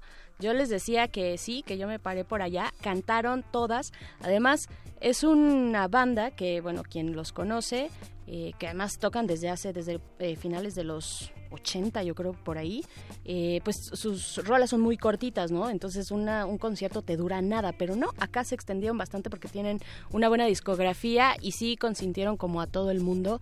Eh, valió la pena en ese sentido, pero también pues viene como un poco la observación o lo que mucho se ha dicho de, bueno, este cartel, este festival de las juventudes, pues tenía todo, todo menos juventud en su, en su cartel. No, No, Veres es joven hasta que se decide dejar de serlo. Sí, sí, sí, porque además sí, o sea, bueno, era, era un concierto casi familiar, o sea, llegaban, ya sabes, los fans férreos desde siempre, de- desde los inicios de Pixies, ya con su familia, ¿no? Y ahí todo el mundo, eh, la verdad es que estuvo bastante bien, se llenó la plaza del Zócalo y pues eh, nos la pasamos muy bien escuchando a los Pixies y pues por eso les pusimos esta rola en esta noche, pero muchacho, a ver si nos bien. vamos zafando el, el frío un poquito, ¿no? Sí, desde luego, pónganse a bailar y recuerden que los estamos leyendo en nuestras redes sociales. Queremos saber si fueron al de Pixies y sobre todo cómo sintieron la seguridad ese día en el Zócalo. ¿Sienten que la Ciudad de México es una ciudad más segura?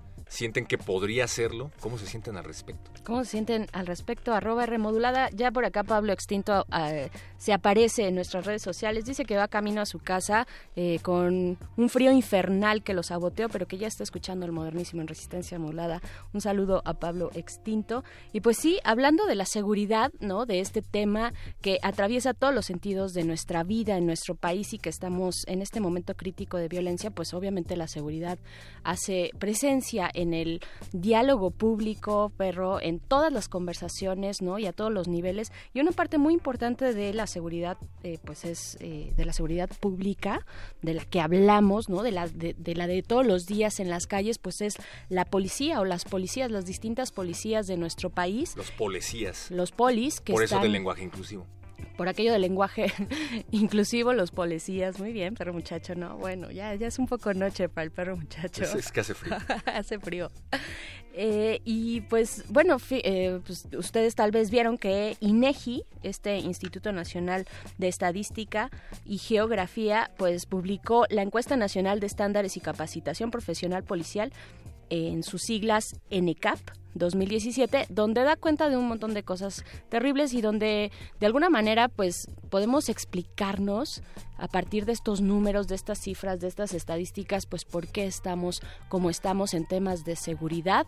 Y me refiero pues a las terribles condiciones en las que están eh, pues las que atraviesan las policías de todo el país, particularmente siempre las locales son las pues eh, más eh, las que las que sufren más las carencias no las carencias de- del sistema que no les provee pues ni siquiera equipos no cuentan con equipos o, vaya cuentan con equipos deficientes. Muchas veces tienen que pagarlos ellos mismos eh, tienen que poner aportar para la gasolina de sus unidades o para el mantenimiento también de sus unidades no Eh, no tienen una profesionalización una capacitación adecuada no Después de tanto tiempo que se ha hablado de este tema de seguridad, pues seguimos sin tener policías capacitadas. ¿Cómo queremos entonces sacar, eh, pues no, no podemos sacar, y eso se ha dicho por todos los especialistas, no se pueden ir las fuerzas militares en sus tareas de seguridad pública, pues porque dejarían en el desahucio, ¿no? En el, en, pues no sé, frente al crimen organizado a las policías, a las policías locales que tienen estas condiciones tan rudimentarias, ¿no? Sí, creo que uno de los temas que más se han mediatizado a partir de esta de este estudio que mencionas del INEGI es el tema del sobrepeso y la obesidad entre los policías y como decíamos antes de que empezara este bloque sin legitimar sin aplaudir eh, o sin pasar por alto la corrupción de muchos de los policías que la ejercen diario y que siembran marihuana y otras sustancias para sacar mordidas, pues la verdad es que sí, efectivamente, eso está evidenciando que México ha abandonado durante muchos años a sus policías.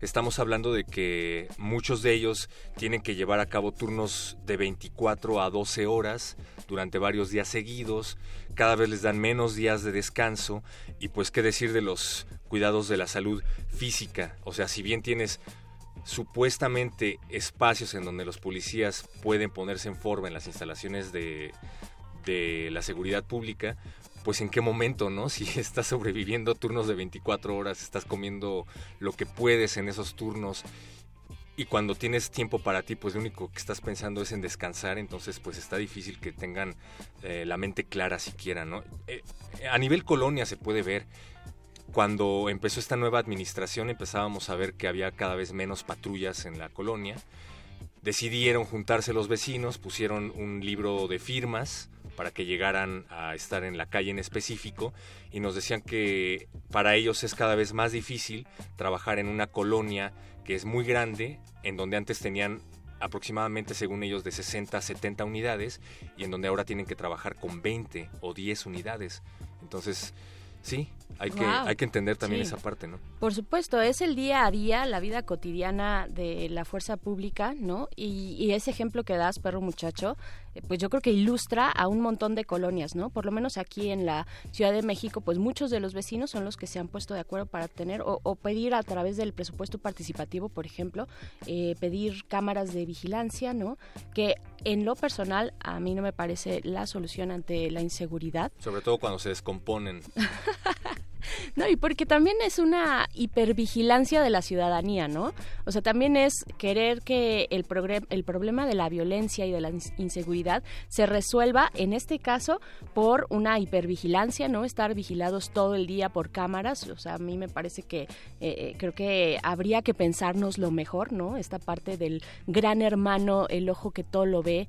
Eh, yo creo que las soluciones van por otro lado. No va por ahí y tampoco van un poco digamos, pasando a un tema eh, diferente, pero no tanto, tampoco van en el tema de endurecer las penas, las penas, aumentar los años, por ejemplo, en prisión, eh, o también aumentar los delitos que ameritan prisión preventiva, que es lo que están haciendo algunos legisladores. Ya hay propuestas de legisladores particularmente de Morena, que están eh, pues eh, asistiendo a esto que se llama un poco el, populismo punitivo, ¿no? O sea, lo que hace, por ejemplo, el Partido Verde de cómo se ha sostenido a través de las distintas elecciones, cómo ha sostenido su registro con su caballo de batalla que es prisión, eh, cárcel, no, perdón, pena de muerte, ¿no? A secuestradores. Esto es el populismo punitivo. Yo creo que tampoco va por ahí. O sea, si no tienes condiciones sociales adecuadas, opciones para los jóvenes de educación y de trabajo, pues ¿dónde van a buscar estos jóvenes las, eh, las fuentes para sobrevivir? O sea, ¿a dónde se van a ir? Exacto. No sé cuánto gane uno de estos policías aproximadamente al mes, ni cuánto tiempo deban de permanecer para exigir derechos laborales, pero también estamos hablando de que, según este estudio, había aproximadamente 1.200 policías, de los cuales se tiene registro, porque faltan los que no, no, aparecen en el estudio, que además de que han sido sobornados, han sido amenazados por líderes del crimen organizado, ¿no? Entonces, pues cómo podemos esperar que tengamos seguridad en las calles, en nuestro día a día, cuando, número uno, tenemos policías que están exhaustos, todos tenemos policías que no tienen un sueldo digno, y número tres, están siendo amenazados, porque no dudo que haya quien quiera hacer su labor de manera honesta, pero ¿qué haces cuando llegas, ya olvidémonos, olvidémonos de la Ciudad de México, cuando llegas a un municipio y resulta que ese municipio es controlado por fuerzas del crimen organizado, ¿no? Bueno, sí, eso es terrible y ahí es donde entra la intervención de las fuerzas militares, ¿no? Donde muchos de los municipios piden y pidieron durante mucho tiempo eh, a gritos que llegara el refuerzo de las fuerzas militares para poder hacer frente al crimen organizado. Eso en un momento extre bueno, en, en situaciones extremas no es que se viva en todo el país, pero cada vez se ha extendido más, ¿no? Pero en nuestra vida cotidiana, perro muchacho, también lo que refleja esta encuesta nacional de estándares y capacitación profesional policial, en nuestra vida cotidiana también eh, discriminamos a los, a los policías solo por el hecho de ser policías. Y no estoy diciendo que sean blancas palomas. ¿Quién está para juzgarlo? Pues está la justicia, ¿no? De pronto nos gusta hacer también como estos tribunales paralelos y cortar cabezas eh, de eh, parejo, ¿no? Sin, sin detenernos en los detalles y en que hay presunción de inocencia ya en nuestro país. Y de pronto, pues sí, o sea, nada más por el hecho de ser policías ya creemos que es corrupto, ya creemos que nos va a hacer algo. Y esto también lo refleja la encuesta. Los policías están eh, sometidos a la, bueno, son víctimas también en este caso de la discriminación, ¿no? Entonces, bueno. Que bueno, las detenciones arbitrarias que muchos de ellos llevan a cabo y que se han viralizado en redes sociales, eh, lo justifica un poco, ¿no? También creo que tiene que ver con un problema de que no muchos de ellos están al tanto de las leyes que tendrían que estar ejerciendo. Muchas veces los mismos ciudadanos organizados son los que le leen la ley que no te permite ser eh, esculcado, por ejemplo, de manera arbitraria en la calle al policía y el policía pues explota, se enoja y le quita al chavo el celular. Entonces, pues creo que tiene que ver con un tema de capacitación súper importante, claro, ¿no? Claro, porque si no conocen las leyes, si no conocen sus reglamentos, pues es porque no están bien capacitados, ¿no? Pero entonces, ¿qué hacemos? Veces. ¿Qué hacemos? Es un, es un Los ponemos a dieta, los mandamos al gimnasio y les doblamos el suelo. Eh, de eso se trata el modernísimo perro muchacho, precisamente de estos temas complicados, de estos temas además ya muy apremiantes, o sea, ya no podemos estar esperando más a que llegue la justicia eh, adecuada para las, la situación o a la altura de la situación de nuestro país, ¿no? Y eso es lo que está ahorita precisamente en discusión en distintas instancias en la Suprema Corte, ya lo decíamos, ¿no? Está esto de la, eh, bueno, los, los ministros y ministras van a votar, ya se dieron seis votos de los once, van a votar el resto el día de mañana. Los cinco votos restantes se van a dar el día de mañana. Y seis votos, los primeros seis que fueron este martes se dieron por la inconstitucionalidad de la ley de seguridad interior. Esta ley de seguridad interior, que ya lo decíamos en el bloque anterior, una ley de seguridad que promulgó Enrique Peña Nieto y que e, esa parte, esos colectivos numerosos de sociedad civil que se han pronunciado en contra de esa misma ley, pues dicen esta eh, queremos que la que la revise la Suprema Corte de Justicia es lo que está ocurriendo, queremos saber si es constitucional y por los por lo menos van seis votos, faltan dos para que se declare inconstitucional, así es que bueno eso estará pasando mañana, pero muchacho. Qué emocionante. Qué emocionante, ya sé, el Ahora, modernísimo. No quiero sonar a Andrés Manuel López Obrador en campaña, pero sí creo que mucho mucho de lo que hablaba eh, el peje en campaña tiene que ver con todo esto. Si queremos que esto sea aprobado y que se lleve a cabo de manera eficaz, también tendríamos que erradicar la corrupción.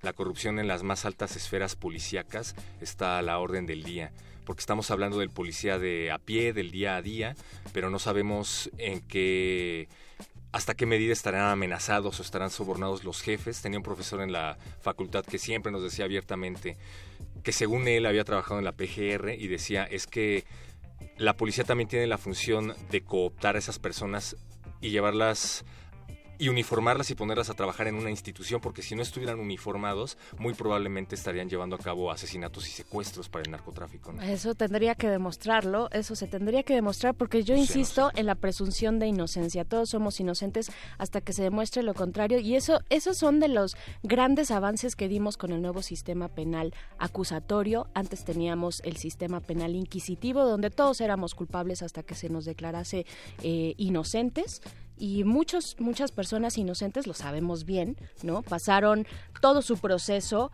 en la en, en, en prisión ¿no? privados de libertad pasaban todo su proceso penal eh, en privados de, su libertad hasta el momento en el que se les diera una sentencia y esa sentencia podía ser pues como son todas las sentencias culpable o inocente pero mientras ya te echaste en casos extremísimos así 15 años en la cárcel mientras esperabas a que te dijeran no señor usted era inocente claro no, no y estoy pensando en casos específicos como el de José de Jesús Lemus el periodista michoacano que fue secuestrado por fuerzas policíacas del Estado y que fue torturado durante varios días y obligado a firmar un papel en donde decía que se presumía que él era parte del cártel de Ociel.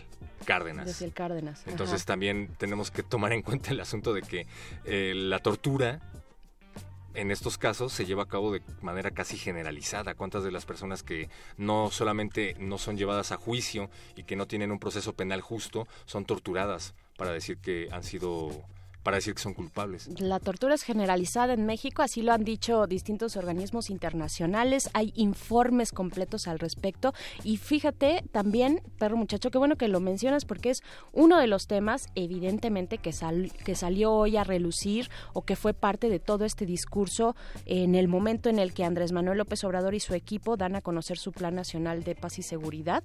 Por supuesto, la tortura, la tortura, eh, bueno, ellos hablaban de la erradicación de la tortura como forma de obtener un testimonio, eh, ¿no? Eh, vaya, es, es algo generalizado en México, es algo bastante complejo también. Nos dice por acá Pablo Extinto en redes sociales que dice entre la hipervigilancia disfrazada, porque lo que en realidad buscan esas cámaras es la ciudad, es en, la ciudad es disuadir el crimen, cosa que no pasa. Ajá, exacto.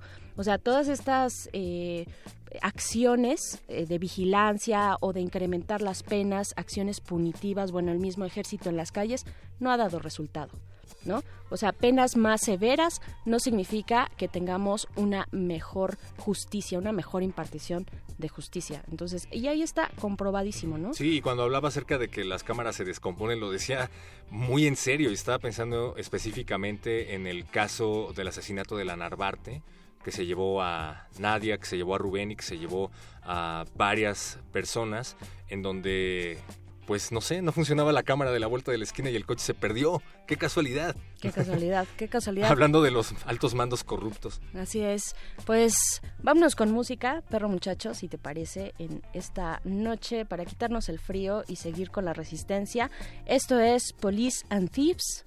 Policías y Ladrones, en la voz de Junior Mervyn, nacido en Jamaica, quien publicó esta canción precisamente un año antes de que lo hiciera la banda británica The Clash en 1977. Vamos a escuchar esto, están en el modernísimo. El modernísimo.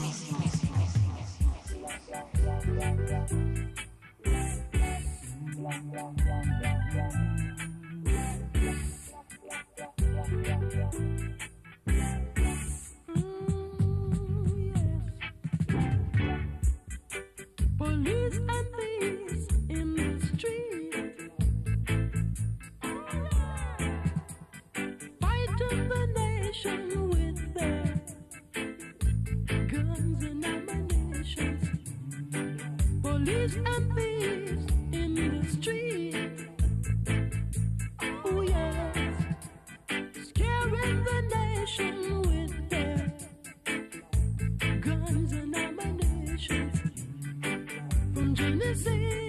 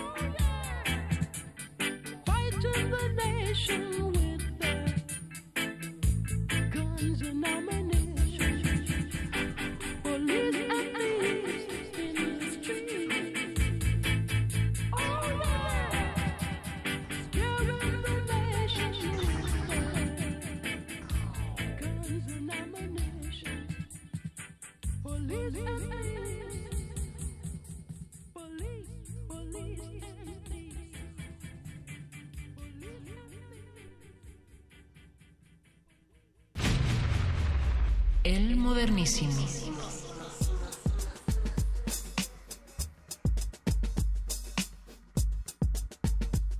Estamos de vuelta aquí en el modernísimo de resistencia modulada, el perro muchacho de aquel lado y de este la señora Berenjena. No fui sobornado para participar en este espacio, lo hacemos con mucho gusto. Lo haces con mucho gusto y por el frío que azota fuera de la cabina y a, esta ciudad completa. Díganos cómo la están pasando, arroba remodulada en Twitter, Facebook Resistencia Modulada. Pero muchacho, y nos llamó a nuestros teléfonos en cabina, porque todavía tenemos teléfonos en cabina, ese artefacto antiguo todavía se usa y con mucho gusto para recibir llamadas de ustedes que están allá del otro lado de la bocina. Nos dijo el profesor Franco Gutiérrez, quien es integrante del Grupo Cultural Especializado, dice que muchas de las instancias gubernamentales deben y están siendo replanteadas por la sociedad civil. Yo concuerdo completamente eh, con este señalamiento, con esto, con este comentario del profesor Franco Gutiérrez y además nos dice que, por ejemplo, el ejecutivo, el legislativo y el judicial, que abarca al ejército y a sus tres armas que se escuchan en nombre de la patria, eh, para asesinar a los seres humanos. Así nos pasó este comentario el profesor Franco Gutiérrez. Pues sí, un tema además, perro muchacho, que es importante que lo sigamos discutiendo entre todos y entre todas porque nos toca de alguna u otra manera en nuestra vida cotidiana, ¿no? Ujú. Sí, creo que ahora que menciona el tema de las Fuerzas Armadas, el tema de las policías que estábamos abordando hace, hace un momento en bloques anteriores, se nos ha vendido esta idea de que el crimen organizado está teniendo una batalla, que los cárteles están en guerra y que la policía pues y el ejército están haciendo todo lo posible por contener esta guerra y se nos venden estas grandes noticias en donde se queman sembradíos o en donde se atrapan a grandes líderes de cárteles cuando en realidad y los periodistas que lo han evidenciado han sido amenazados, pues son los gobiernos, los candidatos o los líderes políticos los que están en muchos casos financiando estas guerras, ¿no? Y escudándose detrás de estos grandes capos para no asumir su participación en ella y pues es un problema muy grave. Se habla acerca de la detención del Chapo Guzmán que ha sido el tema de la semana, el hashtag de la semana, pero pues ya se estaban tardando en señalar a personajes de la talla de Felipe Calderón o del mismo Enrique Peña Nieto. Claro, bueno, el hashtag de la semana después del de Juan Gabriel. Ah, sí, perdón, cierto. Perdón, pero no hay muerto. niveles. No, no ha muerto. Saludos a Juanga. Saludos, Juan. Donde quiera que esté. Exacto, te mandamos nuestro corazón. Y sí, o sea, interesa y bien interesante, ¿no? Lo que pasa, lo que ocurrió en esta primera audiencia, ¿no? Que fue la primera audiencia tal cual que se retrasó una semana, puesto que eh, la defensa de eh, el Chapo Guzmán pues pidió precisamente para poder eh, armar bien su plan y su estrategia. Bueno, después de haberse concedido esta, esta semana más, pues ya inició, inició esta serie de audiencias. Ellos, bueno, recordemos que eh, en Estados Unidos pues se lleva, eh, est- está, tienen como sistema, como sistema, pues el sistema eh, adversarial también, el, este sistema penal que hemos emulado también en México, que hemos instaurado después de eh, varios años, pues ya entró en rigor en varios, eh, en toda, en todo el país, en todo el territorio. Entonces ellos tienen también este sistema, este sistema penal adversarial y pues interesante, ¿no? Interesantes las declaraciones eh, que hizo la defensa del Chapo. Habrá que ver en primer momento, pues, cuáles son las, las pruebas que presenta, porque yo creo e insisto que a las pruebas me remito ante todo, o sea, ante la duda, siempre eh, la prueba es lo que nos saca de la duda y eso es lo que tendrá que hacer, vaya, cualquier persona puede decir misa y no estoy defendiendo absolutamente a, nadie, sino al debido proceso, ¿no?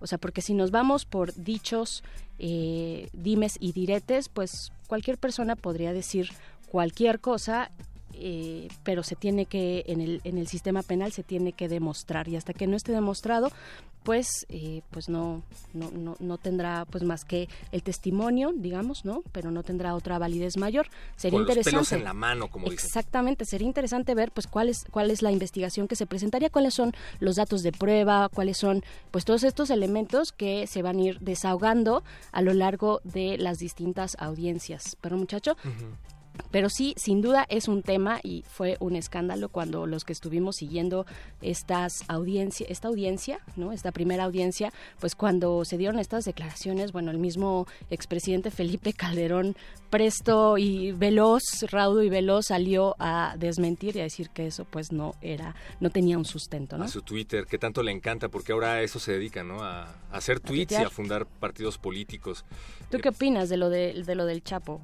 Pues evidentemente pero- están haciendo todo lo posible por minimizar el peso de Guzmán Loera en la organización, eh, echándole bastante de la culpa al Mayo Zambada. A mí lo que me llama la atención un poco es que pues no tiene uno ni dos, tiene varios años que el presidente de la DEA, el director de la DEA, dijo abiertamente, yo lo vi en una nota de Univisión, que se le hacía muy raro que el Chapo Guzmán se hubiera fugado de la cárcel porque él había puesto muchísimo dinero para la campaña de Enrique Peña Nieto.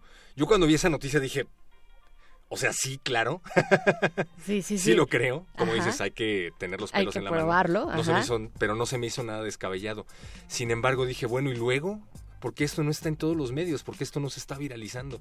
Ahora sí está ocurriendo, no nada más está llevando a Enrique Peña Nieto, sino también a Felipe Calderón. Y otra pregunta que me hago es, ¿por qué no se habla de Vicente Fox? Porque fue durante la administración de Vicente Fox cuando empezó este tema de las grandes fugas de Guzmán Loera, ¿no? Entonces, pues no sé hasta qué grado sea cierto esto que dicen de que el Mayo Zambada pagaba varios sobornos y al presidente que apapachó, por así decirlo, un poco al Chapo Guzmán, pues no le esté lloviendo un periodicazo. Completamente. Bueno, habrá que ver cómo surge la investigación. Yo creo que va a estar muy interesante eh, ver cómo van hilando esta defensa, cómo van ligando este, o, bueno, eh, argumentando y documentando si es que eh, se puede y si no, pues no será válido, ¿verdad? Pero sería bueno ver cómo lo documentan, cómo Que dijo eh, que lo arman hacer, ¿eh? estas Dijo pruebas. como- claro, pues es que si "Espérenme lo está. tantito, ahí voy". Exacto, así de espérenme tantito, esto es lo que les estoy soltando, pero por supuesto que si lo dice, si lo dice en una corte, eh, si lo dice en una audiencia, en la audiencia que se dice, bueno, el, el- el juicio eh, más esperado, ¿no? Si lo dice ahí, pues por supuesto es porque debe tener, debe tener las pruebas para, eh, pues, confirmarlo, ¿no? Me Y- imagino que debe ser un abogado muy capaz porque va a cobrar carísimo.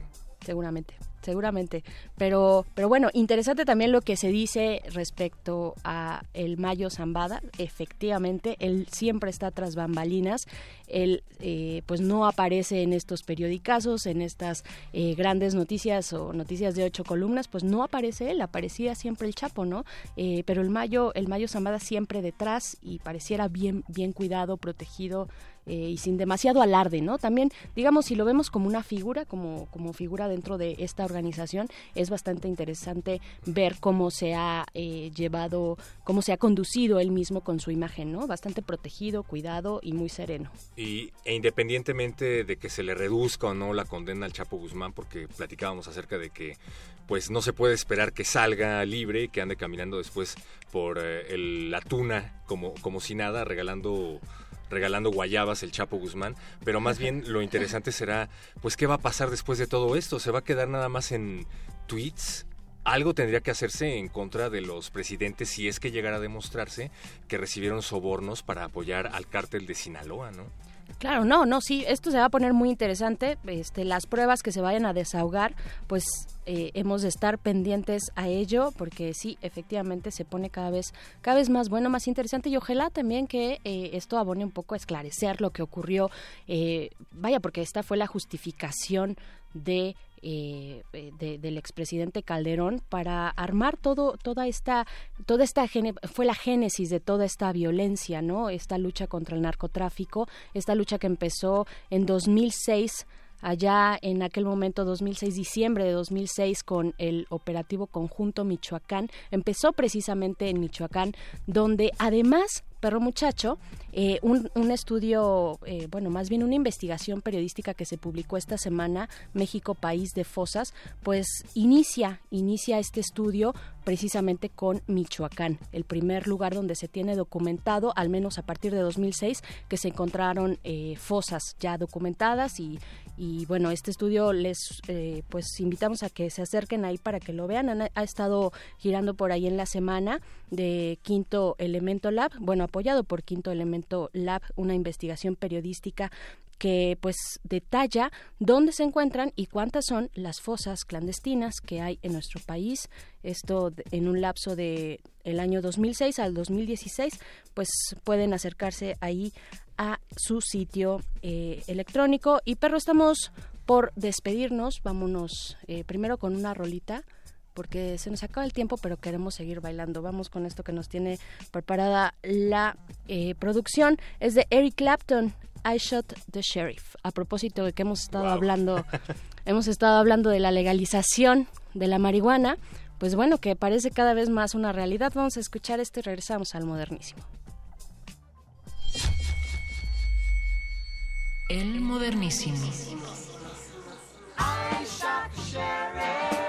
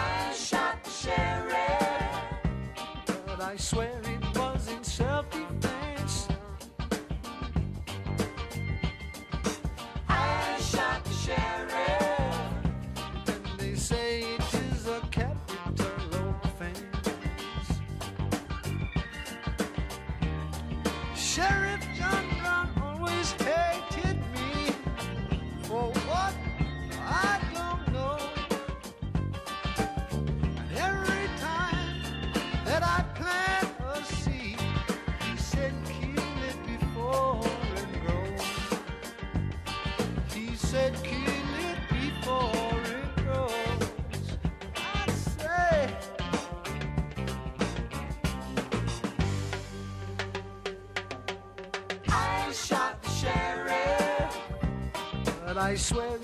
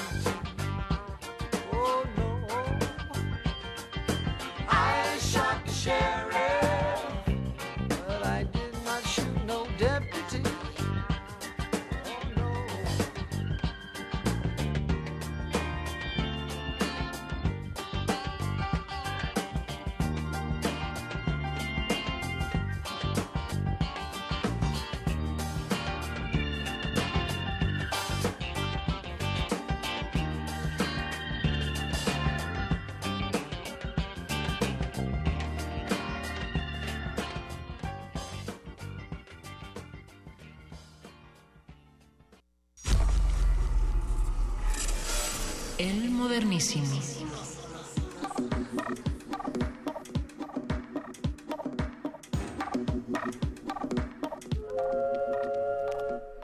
Después de escuchar este cover de Eric Clapton, I Shot the Sheriff, un cover que le hace obviamente a Bob Marley, una gran versión, a mí me gusta mucho, no sé qué te parece a ti, perro muchacho. ¿Te Me gustó? gusta, me encanta. Me encanta este revival de rock clásico. Perfecto, perfecto. Pues sí, y estamos ya por despedirnos, amigos, pero eh, queremos leer algunos de los comentarios que nos han dejado en nuestras redes sociales. En Twitter nos dice Ángel Cruz, bueno, nos manda saludos, te manda saludos, perro muchacho. Hola. No te arroba porque no tienes cuenta de Twitter, pero Me la sí. cerraron por tuitear de Lidia Cacho y no es broma. Sí, te, creo.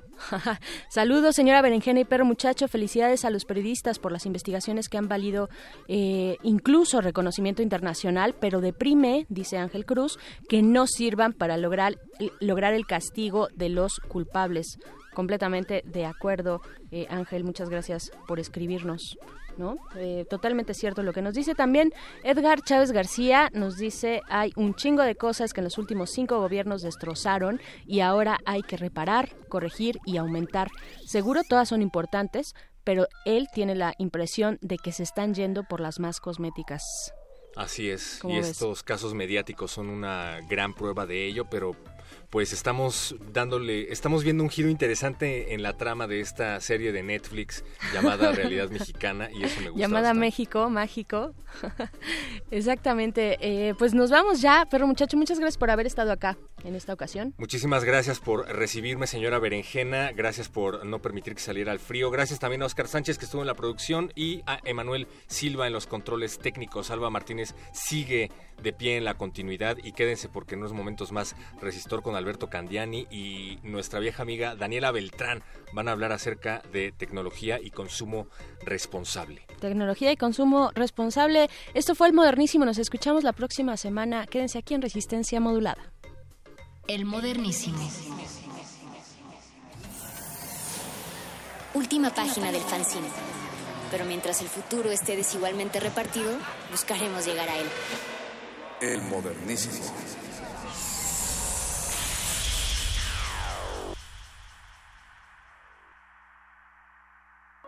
...2018... ...200 años del nacimiento de Iván Turgeniev... Amigo cercano de Flaubert y Maupassant, contemporáneo de Gogol, Dostoyevsky y Tolstoy, Turgeniev es conocido como uno de los grandes nombres del realismo ruso y muy poco dentro de la literatura fantástica. Cuentos extraños y relatos fantásticos lo prueban. Cuando lo leo me encanta, aunque no siempre entiendo qué es lo que está pasando. Cuando leo a Chekhov y no entiendo lo que está pasando, no me importa. Cuando leo a Dostoyevsky y no entiendo lo que está pasando, me irrito y dejo de leerlo. Cuando leo a Turgenev, estoy en un estado de, de goce como lector muy grande, pero me encanta cómo escribe. Héctor Manjarres, narrador. Iván Turgeniev, 96.1 de FM. Radio UNAM. Experiencia sonora.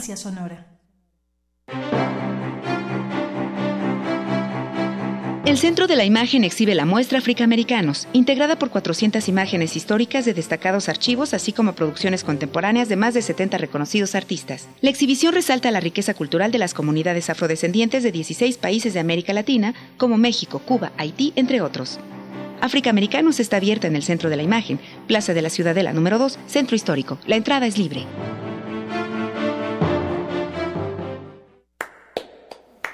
Sí, bueno, la belleza no necesariamente justa. La ética y la estética son dos cosas distintas.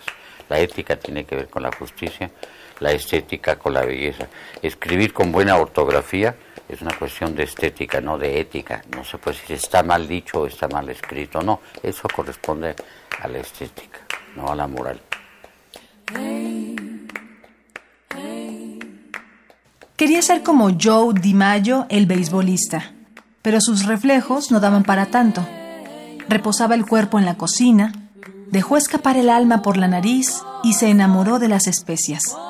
De su travesía para llegar hasta la mesa y al probar el mole, entendió el significado del mestizaje, la importancia de la historia en todo lugar.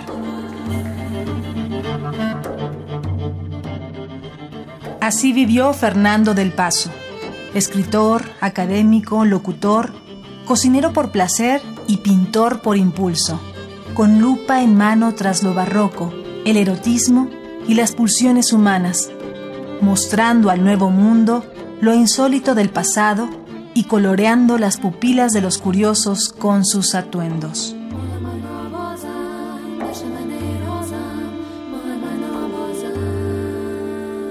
In Memoriam, Fernando del Paso, 1935-2018. Radio UNAM, Experiencia Sonora.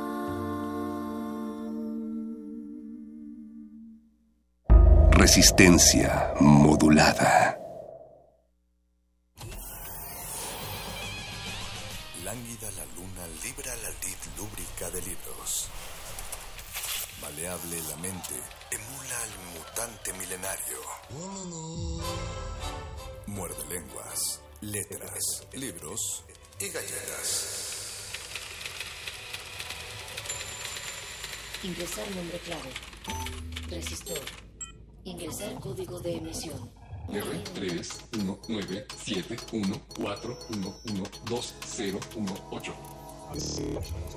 Acceso permitido.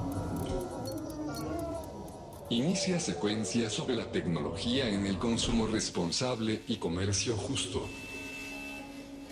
Cuando hacemos nuestras compras cotidianas, ¿acaso nos preguntamos por el origen de las cosas? ¿Cuáles fueron los procesos que se siguieron para tener esta lechuga para la ensalada, el jabón para bañarse o la playera que traemos puesta?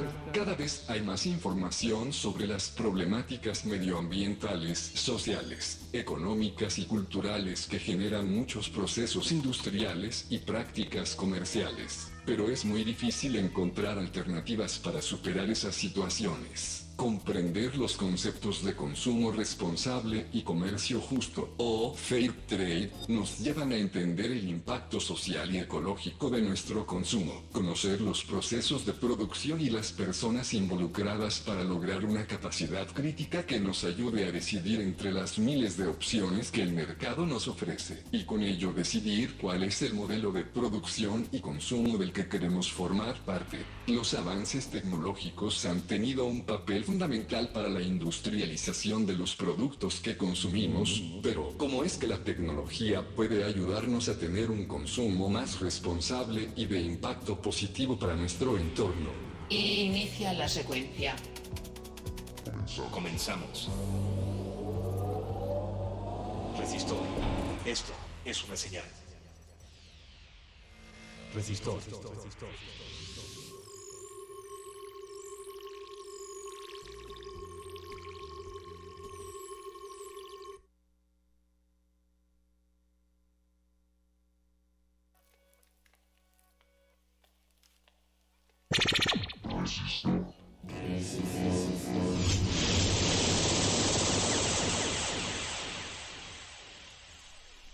Esto es una señal.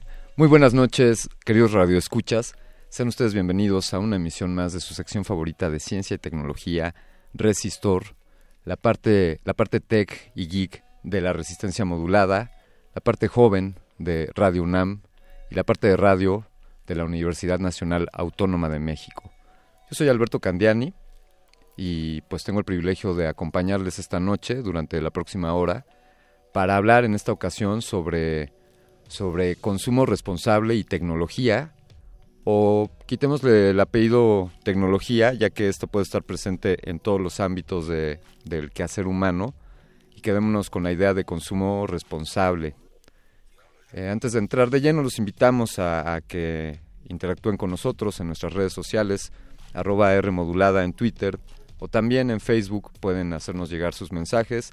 Desde luego tenemos también para ustedes una línea telefónica, el 5523-5412 está a su disposición. Si es que ustedes quieren compartirnos sus opiniones respecto a este tema, que como muchos que abordamos aquí en Resistor, son temas que están presentes en nuestra vida de manera permanente y que muchas veces damos por sentados, eh, asumimos que porque ya están ahí, olvidamos o dejamos de cuestionarnos cómo es que suceden. Por ejemplo, el ejercicio del consumir. Piensen ustedes, radioescuchas, eh, por ejemplo, en un popote. No me refiero solo al popote por el video de la tortuguita a la cual le sacan un popote, cosa que es desde luego trágica. No estoy, no estoy menospreciando ese hecho. Pero piensen en que, por ejemplo, ese instrumento eh, pues se hace de plástico. El plástico proviene, como bien saben todos ustedes, del petróleo. Entonces hagamos un pequeño ejercicio. Primero, para extraer petróleo hay que hacer una ardua investigación, exploración, prospecciones, eh, ya sea en tierra o en el mar. Piensen ustedes en todo el consumo energético, en todos los recursos materiales y humanos que son necesarios para la extracción de este valioso recurso, el petróleo. Luego, eh, piensen ahí cuánta agua, cuánta energía, cuánto tiempo se está consumiendo solo en la extracción del petróleo. Después, ya que tenemos este valioso material, hay que procesarlo o refinarlo para obtener distintos derivados. Son infinidad de productos los que pueden estar derivados del petróleo. Me atrevo a asegurarte, sin temor a equivocarme, de que enfrente de ti hay por lo menos un centenar de cosas o una decena de cosas que provienen del petróleo. Me atrevería a decir que de entrada las bocinas con las que estás escuchando esta emisión de Resistor, en algunos de sus componentes tienen, tienen petróleo porque tienen plástico. Entonces sigamos con este viaje. Obtuvimos el petróleo, lo sacamos en, en muchas ocasiones de grandes profundidades del océano. Desde luego el trabajo que fue sacarlo de ahí, llevarlo a una refinería. Si fuésemos un país petrolero, perdón, somos un país petrolero, quiero decir, si fuésemos un país capaz de refinar nuestro propio petróleo, quizá ahorraríamos algo, pero no lo somos.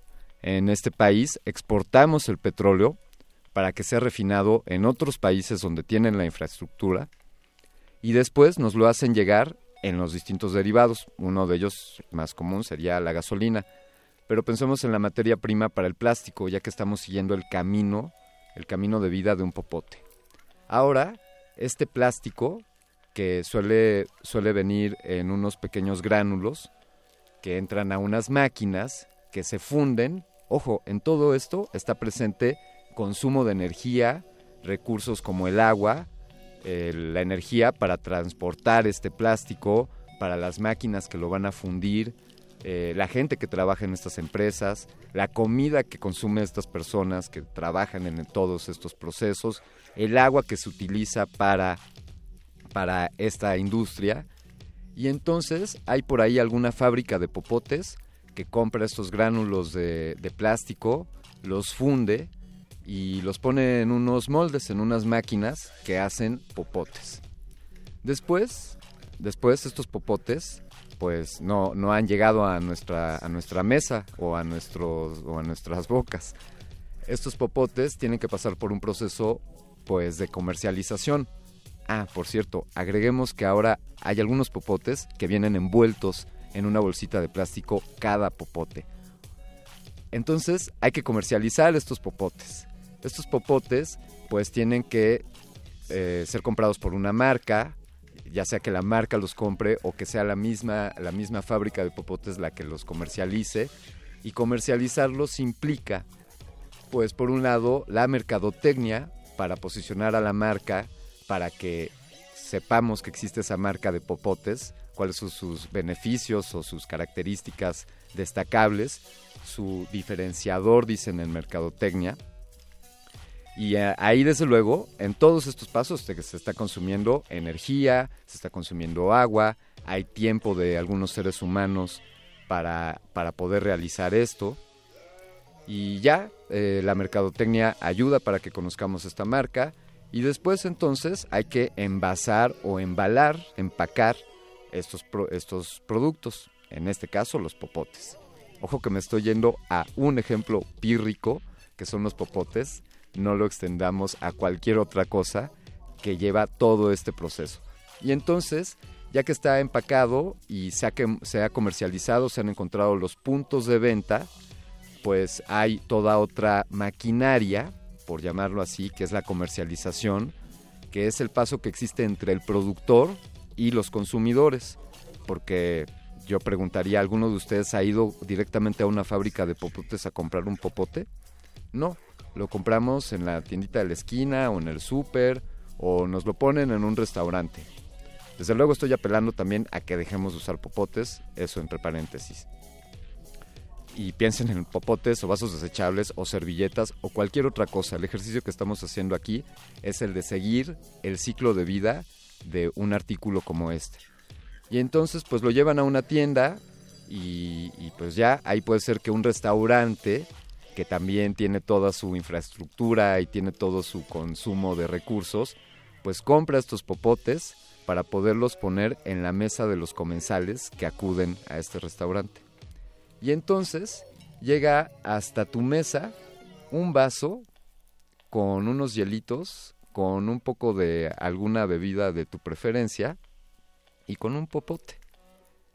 Se estima que el tiempo de vida útil de un popote no supera los tres minutos.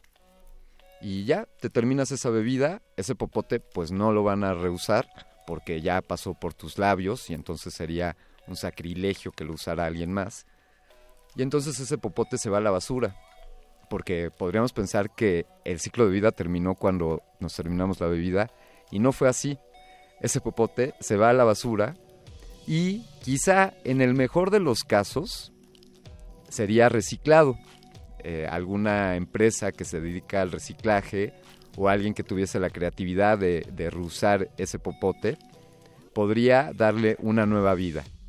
Y en la mayoría de los casos, desafortunadamente, este popote va a terminar en algún, en algún centro de desperdicio, en alguna localidad.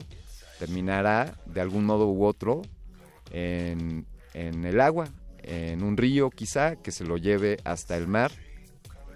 Y el mar se encargará, el mar con su sal y con sus minerales, con sus condiciones, con sus corrientes y la exposición al sol, se encargarán no de degradar, porque recordemos que esto es plástico, sino de ir pulverizando poco a poco este popote hasta convertirlo en algo que llaman ahora, que llamamos microplástico.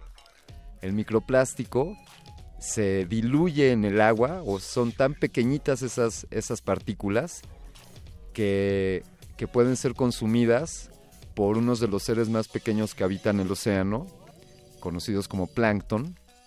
Y a estos seres conocidos como plancton, muchos, muchos otros animales los aprovechan como alimento, así que algunos pescados o peces, mientras viven en el mar, se comen a estos planctons que han consumido microplástico.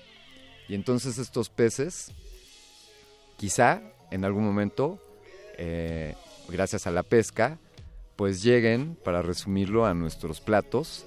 Y ahí diría bueno ya no, ya no quiero seguir con el ciclo de vida de ese microplástico que consumimos con nuestros pescados pero ese sería el primer capítulo del ciclo de vida de un popote el consumo responsable entonces es que seamos conscientes de cuál ha sido el camino que ha recorrido cada cosa que consumimos, cada prenda que utilizamos, cada celular que compramos, cada bolsa de plástico que nos dan en la tiendita y qué vamos a hacer con ella o de dónde provino, de todo lo que fue necesario para producirla.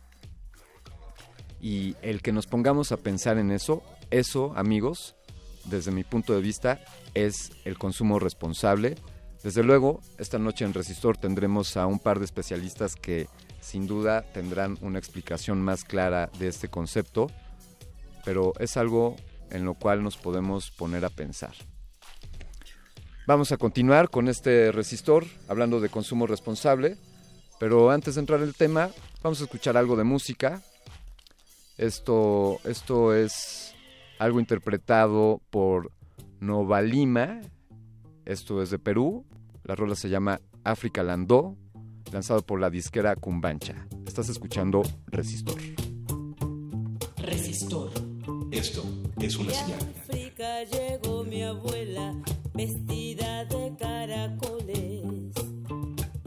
La trajeron españoles en un barco carabela.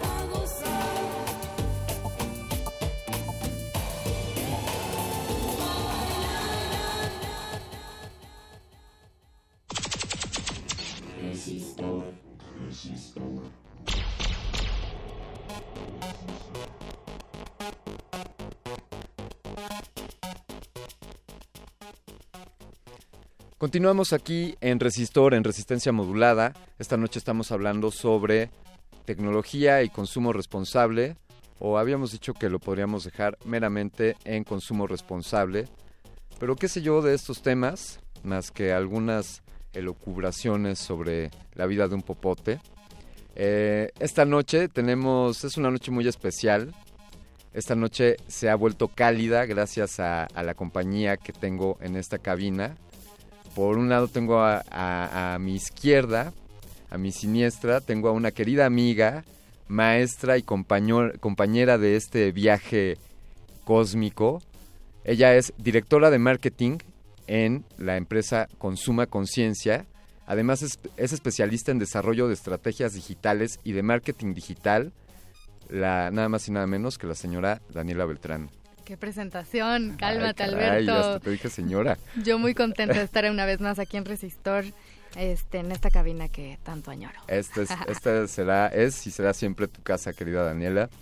Y, y no podría estar mejor acompañado, además de Daniela Beltrán, que con una, una fantástica mujer que es emprendedora social y le pediremos que nos platique un poco de qué es esto del emprendimiento social.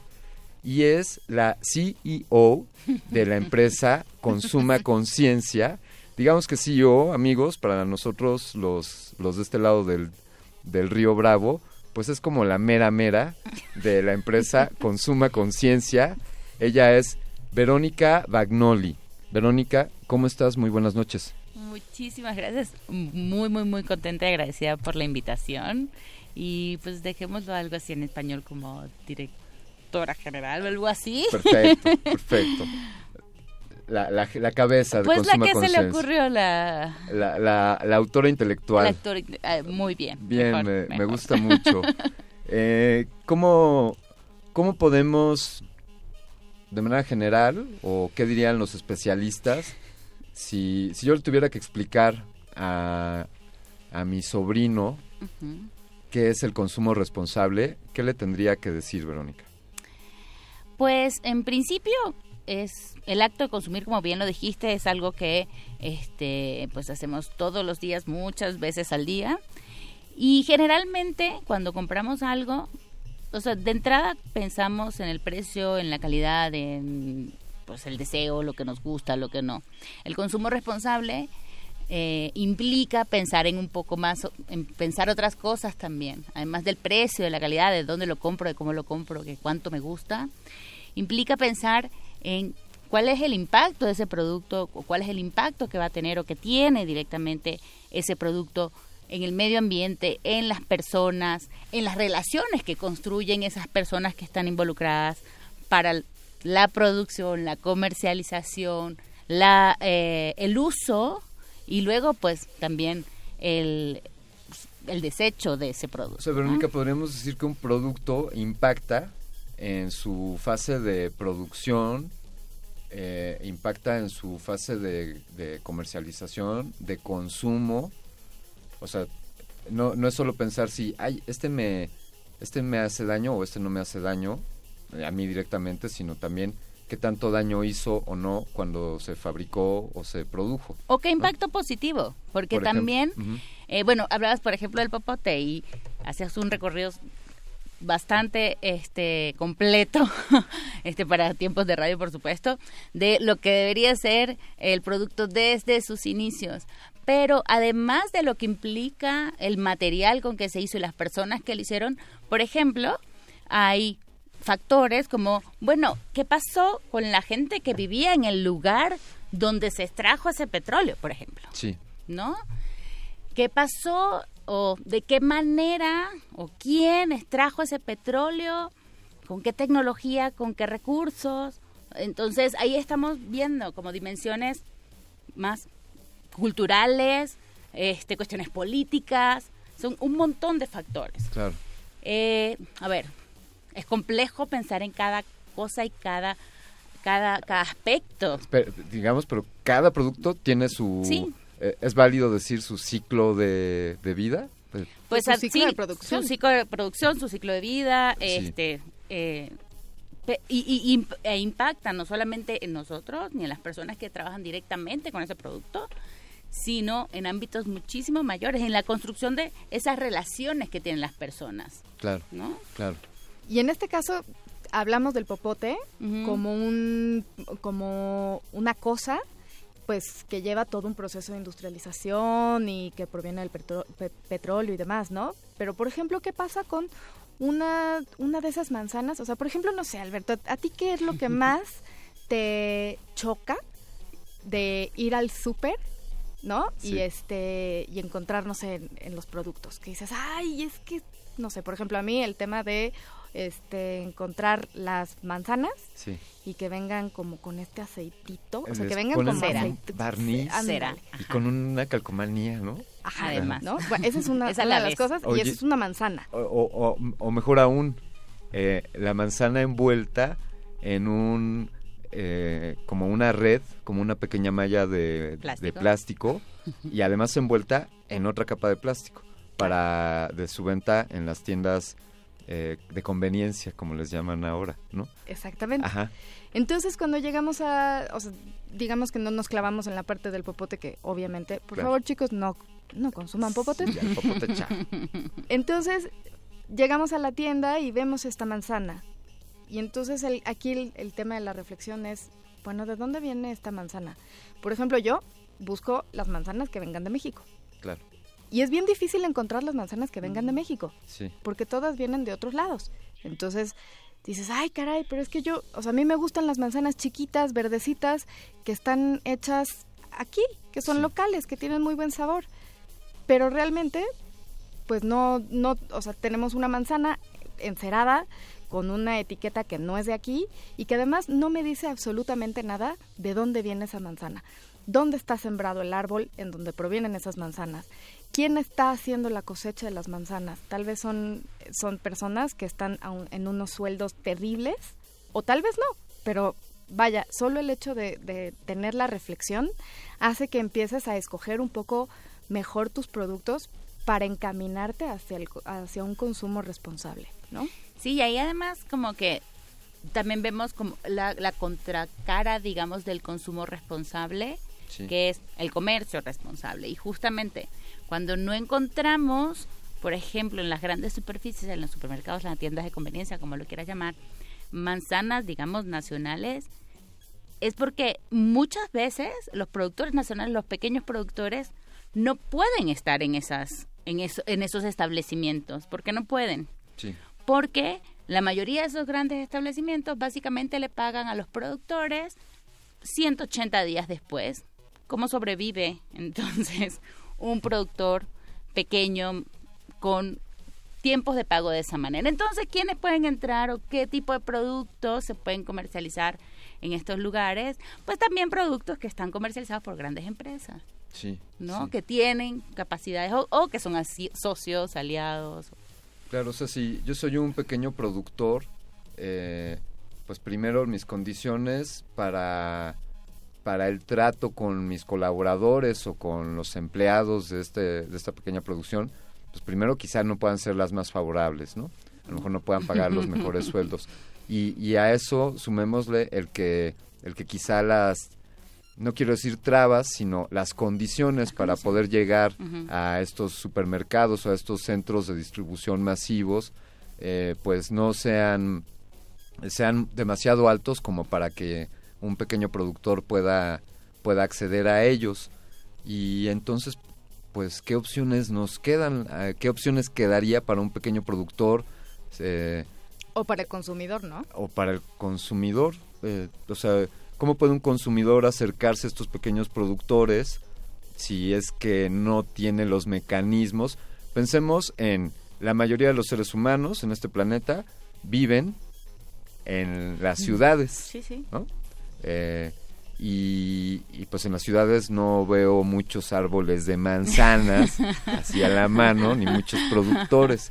Eh, algunos podrían pensar, esto lo digo en broma, pero casi no, en que las manzanas pues provienen de la tienda.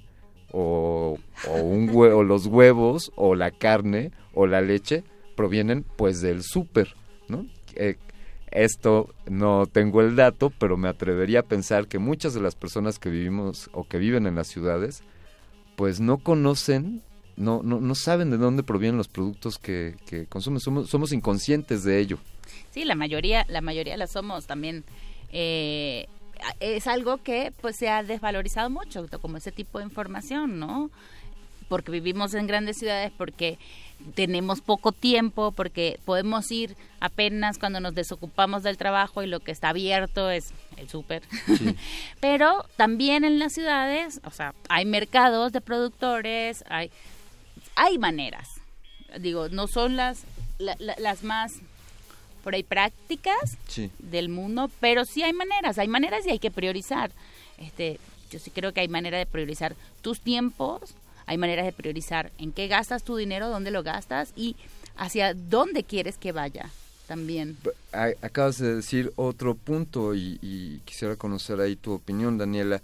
Eh, no solamente es, o sea, pago, pago por una manzana, pero entonces, a ver, si esta manzana es importada eh, de una transnacional eh, y me la y, y le ponen una cera y una calcomanía y un plastiquito, oye, ¿por qué estoy pagando? Además, hay que pagarle a la- al supermercado que lo está vendiendo y todo este proceso que describimos con el popote o con cualquier otra cosa. Eso, eso encarece el costo de la manzana y entonces por un lado seguramente le están pagando muy poco a los que sembraron, cultivaron y cosecharon esa manzana y por otro lado a mí como consumidor para hacérmela llegar hasta el súper o hasta el mercadito, pues me la venden muy cara. O sea, si, Pues- ya, si yo llegara con un consumidor directamente le podría comprar la manzana por una centésimo valor de su precio.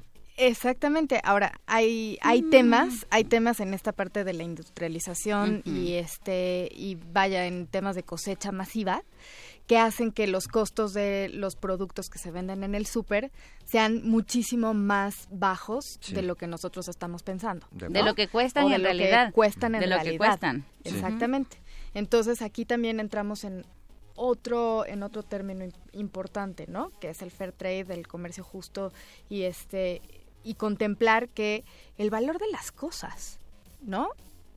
Si empezamos a reconocer el proceso que lleva cada la, el- la producción de cada producto que nosotros consumimos, también podemos empezar a realmente pues ponerle un valor entonces, en este sentido, pues sí, podemos encontrar cosas a unos precios irrisorios en el súper, pero nunca vamos, o sea, bueno, no, no es abiertamente sabido de dónde viene ni qué proceso utilizaron. Por ejemplo, se utilizan un montón de químicos, se utilizan un montón de pesticidas y demás, porque pues al final ahí esos este este esta producción de manzanas posiblemente lo que necesita es sacar la mayor cantidad de manzanas para entonces tener un buen nivel de ganancia o porcentaje de ganancia, ¿no? Y reduciendo estos co- estos costos, digamos, de, de, de producción y de distribución y de comercialización. Sí. Lo que no implica los costos económicos, digamos. Lo que no implica que no, que no, que no tenga otros costos. Por ejemplo, el uso de estos sistemas de producción que pueden eh, luego tener un costo enorme, por ejemplo, para la calidad de la tierra. No, no están valorados dentro de, de- de este precio que vemos en el supermercado. Claro. Porque, porque pues se cosecha una tierra que pues no es propiedad o eh, no tiene ningún valor para la empresa que la produce Sí. y cuando se daña pues vamos a otra. Sí. Entonces ese costo, ese valor no está reflejado Claro, es- ni de las personas que lo cosecharon, porque también la reducción de estos costos económicos para estos sistemas de producción Sí, sí. significa también mayores márgenes de ganancia. Es como construyamos un aeropuerto pues sobre un lago. Pues total, ¿para qué queremos un lago? Eh, qué, qué buenas reflexiones estamos teniendo. Eh, sí, sí, agotemos estas tierras hasta que hasta que le saquemos su último Hasta que ya no den más. Hasta sí. que nos vayamos a otro lado. Y hasta que ya no queden lados. Vamos a continuar, vamos a continuar con esta plática hablando sobre consumo responsable y fair trade o comercio justo, que básicamente es esta idea en la que se le paga lo adecuado a las personas que producen. Y otras cosillas. Y, y exacto, y no solo se le paga, sino se le da el valor a la tierra, se le deja respirar, o se aprovecha el agua de mejor manera, o voy entendiendo que esto tiene muchísimas aristas. Vamos a escuchar de Los pájaros del alba, grabado en el año 2009, de una disquera independiente, Yeah. Esto es El Toro Sacamandú. Estás en Resistor. Resistor. Esto es una señal.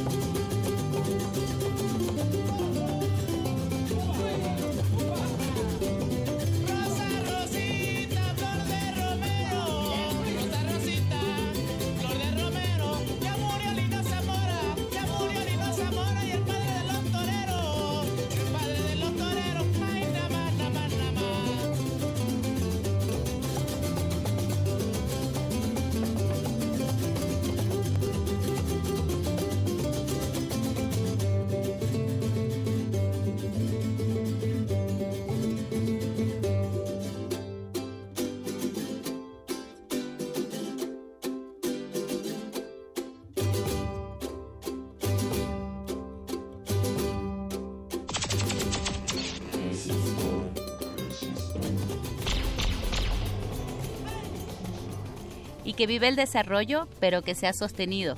Y sobre todo, señores, que sea bien compartido. Si hablan de globalizar, pasemos del, di- del dicho al hecho.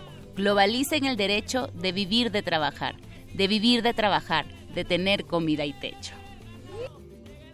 Resis- resistor. Esto es una señal. Venga. Bueno, pues esa, esa, esa- inspirada, ¿eh? No, no, no, no, no, no, no. Es una décima de- del son que acabamos de escuchar, de la versión del toro sacamandú de los pájaros del alba. Es una décima hermosísima y, y pues yo creo que como que eh, concentra mucho de lo que estamos hablando, ¿no? Porque no se trata de... de de pensar en que el desarrollo es malo, Claro. que la tecnología es mala. Básicamente, eh, parte de cómo usemos las cosas y cómo nos planteemos el uso de las cosas y cómo pensemos en los demás para esto, ¿no? Oye, Verónica, pero es- esto del consumo responsable no es una cosa que atribuirle allá a las empresotas y a los monstruotes. Esto es algo de nosotros, ¿no? De los individuos, Pues de cada uno. Exactamente, nosotros podemos ejercer nuestro poder de consumo responsable, ¿cómo ejercemos? ¿Cuáles son los pasos a seguir? ¿O cuáles son las recomendaciones para ejercer un consumo responsable cada uno de- desde nuestra cancha? Aquí en redes sociales nos dice, por ejemplo, Pablo Extinto, bueno, él nos dice "Pabli- plástico dentro del plástico, consumir por consumir, resistor y la historia de las cosas. Un popote solo tiene en promedio, ya lo dijimos, tres minutos de vida. Eh, nos dice Avi Pardo, eh, bueno, eso fue un retweet, perdón. Pablo Extinto dice que tiene mucho frío, que ya no puede typear. Pero por ahí alguien, David García, nos, nos dice, como una recomendación, respecto al consumo responsable, siempre cargo con una bolsa para no utilizar las, las bolsas de supermercado y librerías. Y uso ropa commuter, es decir, que se lava menos. Uso bici. David, tú eres Venga, de bien, los de venga, sí, mira, aplauso. ¿Qué otras recomendaciones? ¿Cómo ya, yo quiero ser un consumidor responsable? ¿Cuál es el ABC del consumidor responsable? Es muy sencillo, solo necesitamos hacernos un- unas cuantas preguntas. De entrada es, ¿realmente necesito lo que voy a comprar? Si te respondes que sí, dices, bueno, pues órale.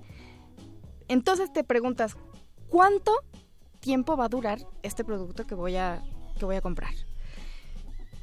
¿En algún momento podría yo prescindir de este producto o lo podría yo conseguir por otra fuente, tal vez de segunda mano, prestado o algo así? Una vez que termine la utilidad o el tiempo de vida de este producto, ¿cómo me voy a deshacer de él? ¿No? Imagínate, piensa en una licuadora. Entonces, ¿cómo te vas a deshacer de la licuadora que tiene un montón de, de diferentes materiales y piezas y demás, ¿no? Entonces, pero bueno, vaya, una licuadora tiene un tiempo de vida pues considerablemente mayor al que de un, al de un popote, ¿no? Otra pregunta que te puedes hacer, ¿es reciclable? ¿Y qué impacto tiene este producto sobre mi salud?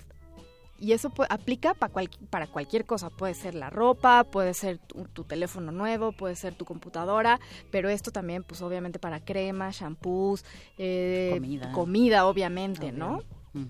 Y otro punto que es un poco más complejo tal vez de, de conocer, pero si te haces la pregunta, ¿de dónde viene este producto? ¿Y quién estuvo involucrado en la realización de este producto? Creo que también puede ser un factor decisivo, ¿no? No es lo mismo comprarle una blusita de tejida a mano de Chiapas a una mujer chiapaneca Sí. este, que ella y seguramente toda su familia es una familia de tejedoras y que ella está haciendo la blusa con sus manos y le pagas directo a ella, que si te vas a una gran cadena y le compras la una blusita X que Parecida. hicieron millones en Claro. serie, que hicieron millones en serie y que además, bueno, pues nada, tienen a las mujeres encerradas este, ahí esclavizadas y no les pagan, Y ¿no? que O- probablemente tenga una menor calidad, ¿no? Que Sí, por esté supuesto. diseñada para, para que me dure muy Una poco temporada. tiempo. Sí, Sí, una temporada, porque la próxima temporada ya. Entonces, de veras lo necesito. Exacto. De veras lo necesito. Eh, ¿Cuánto te va a durar? tiempo me va a durar?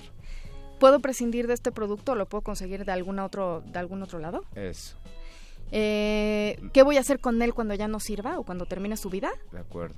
¿Lo puedes reciclar? ¿Cuál es el impacto sobre mi salud? ¿Y quién estuvo involucrado en el proceso? Eso. Eso es algo que, esos son eh, dogmas que deberíamos de traer en la cabeza cada vez que tomáramos la decisión de un intercambio comercial, ¿no? Por un producto. Así. Y como dice Daniel, o sea, si hay, si hay factores como que facilitan hacerse esas preguntas o responderse esas preguntas, Sí. ¿no? Definitivamente, si lo compras directamente al productor, Sí. él mismo te puede contestar las preguntas. Eh, claro. Directo. ¿no? Oigan, y a ver, aquí, aquí en Resistor, pues hacemos el ejercicio de que, de que la tecnología está en todos lados. Así y es. cómo es que, cómo es que la tecnología puede ayudarnos a que yo le compre directamente al, al productor. Pues la tecnología puede ayudarnos de muchísimas maneras. O sea, en principio, pues, hay como varios, varios ámbitos. Yo creo que uno de los más importantes es el de eh, la democratización de los medios de información, Sí. ¿no? Entonces, eh, hoy podemos tener acceso a mm, saber, por ejemplo, dónde están los mercados ecológicos en esta ciudad. Nada, te metes en tu teléfono y ya listo, hay este mercado, hay este otro mercado, hay este otro mercado, donde están los mercados de productores, donde están las ferias artesanales, donde están como quienes participan, de dónde vienen, o sea, la información Sí. es uno de los factores más importantes como ya como ya para responder estas preguntas como Sí, básicas eh, en, en- en el campo pues del consumo eh, responsable. Pero además hay muchísimas otras experiencias donde la tecnología am- eh, permiten pues que e- esta relación o esta distancia entre consumidores y productores se acorte. Eh, en cuestiones de, de tiempo, de procesos, incluso en- para, para reducir brechas económicas, tanto del productor como del consumidor, ¿no?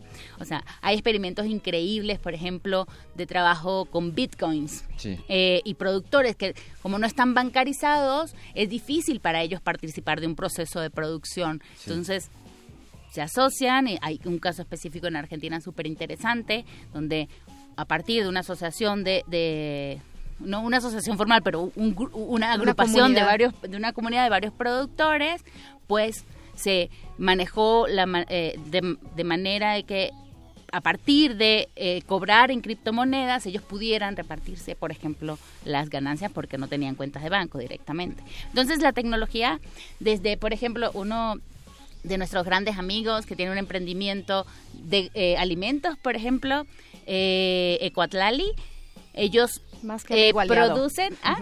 Más que amigo aliado. Sí, un amigo, un aliado, eh, un inspirador. Sí. Ellos producen básicamente verduras y hortalizas hidropónicas. Entonces, eh, ellos tienen una comunidad de productores en el Valle del Mezquital, acá en el Estado de México. Y pues el Valle del Mezquital, pues es- tiene problemas muy graves de contaminación del agua, pero lo que ellos hacen es sembrar y este, sus productos con agua de manantial. ¿Qué pasa? Que dentro de la- la- las características también de la producción y el, el comercio responsable está vi- este, pensar en estos recursos que usamos. Y ellos utilizan tecnología para tener ciclos de riego eh, circulares, en donde puedan reutilizar este, Exacto. este gran recurso que es un agua de manantial, la más pura, Sí. este, y que este alimente sus, Verónica, producciones. hay un- una idea subyacente en lo que en lo que has dicho que fue la distancia y eso como un factor en el que eh, eso genera pues eh, impactos, ¿no? El, trans- el transporte, qué tan lejanos estamos los que estamos en las ciudades de los productores, sería ideal poderle comprar directamente al productor, pero cómo acortar esta distancia y entonces ante esta pregunta ustedes queridas amigas son representantes, ya lo dijimos al, al inicio, de un proyecto que se llama Consuma Conciencia, que entiendo, entre otras cosas, ya nos lo dirán en el- eh, después de esta, de esta rola, pero entiendo que algo de lo que busca es acortar esas distancias, en que nosotros, Sí, nosotros gracias a la tecnología, gracias a un portal que ustedes están lanzando, podamos comprarle directamente al consumidor, al, Al productor, y eso, queridos radioescuchas, puede ser una revolución en todos los aspectos. Vamos a escuchar rápidamente algo de Pala. Esto se llama Superhéroes del año 2010. El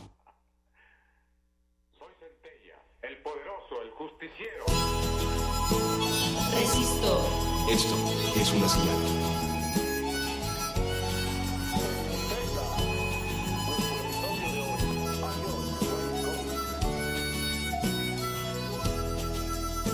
Superhéroes que son superhéroes y más, superhéroes sin capa ni altar, superhéroes que mueren, que saben llorar, supergente tan superreal.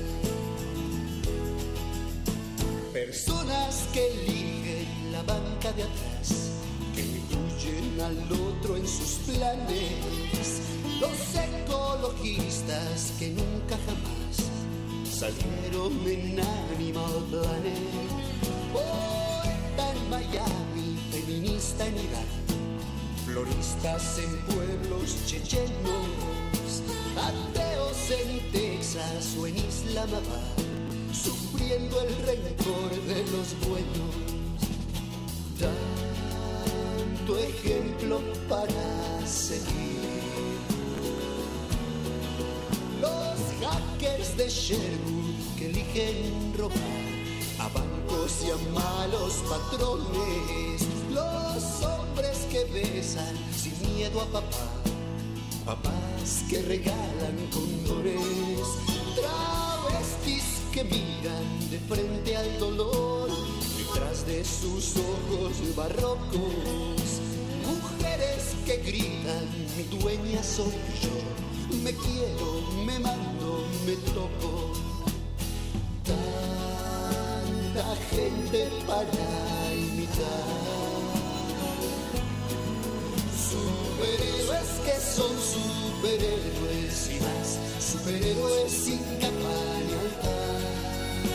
Superhéroes que mueren, que saben llorar, supergente tan super real. Ha ocurrido lo que más temíamos, doctor Yamaguchi.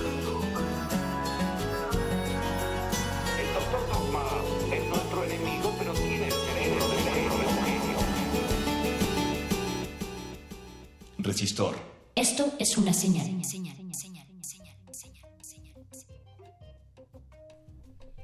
Pues esta canción que acabamos de escuchar, queridos, es un gran amigo, se llama Pala, y pues nos encanta que, que- que nos haya acompañado en este programa, porque también nosotros desde Consuma Conciencia creemos que todos somos superhéroes y que tenemos un superpoder que es el de la compra. ¿Qué es Consuma Conciencia?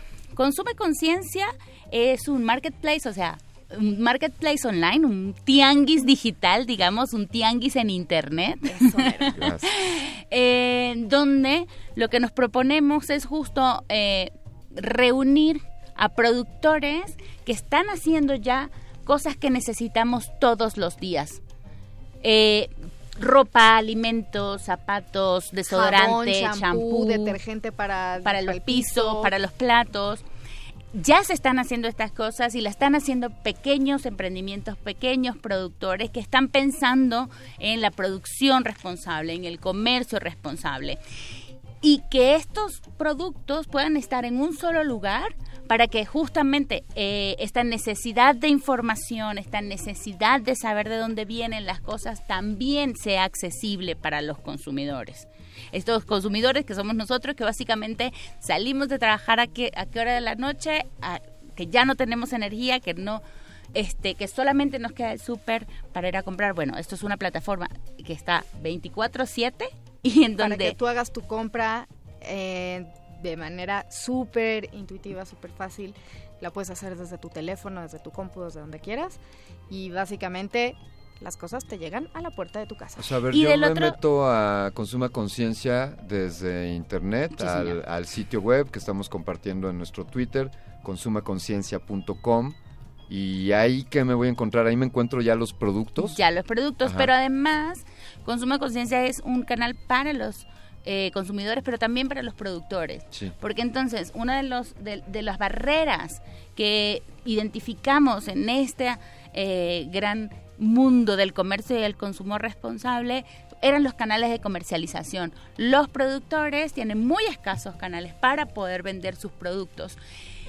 Y quisimos desarrollar esta plataforma, una plataforma que sea tan amigable para los consumidores, pero también para los productores, que los productores puedan manejarla desde su propio teléfono, que si no tienen una compu puedan usarla Sí. con un plan de datos, pero también con un plan de prepago. Esta, esto también significa democratización tecnológica e inclusión tecnológica, además de que sea sencilla de manejar. Eh, en este momento justo estamos eh, ya terminando como de cerrar los planes de acompañamiento, capacitación, eh, guías para hacer mejor la tarea de comercializar para los productores. Y, ¿no? y cómo eh, esto salió de puro amor a la camiseta, entiendo que sí, por un lado, pero ustedes, eh, ¿quién les paga? O sea, ¿quién está financiando esto? Eh, ¿Cómo le están haciendo? ¿De dónde sacaron la lana para poner un sitio web y para luego de promoverlo? ¿O qué, qué planes tienen ahí?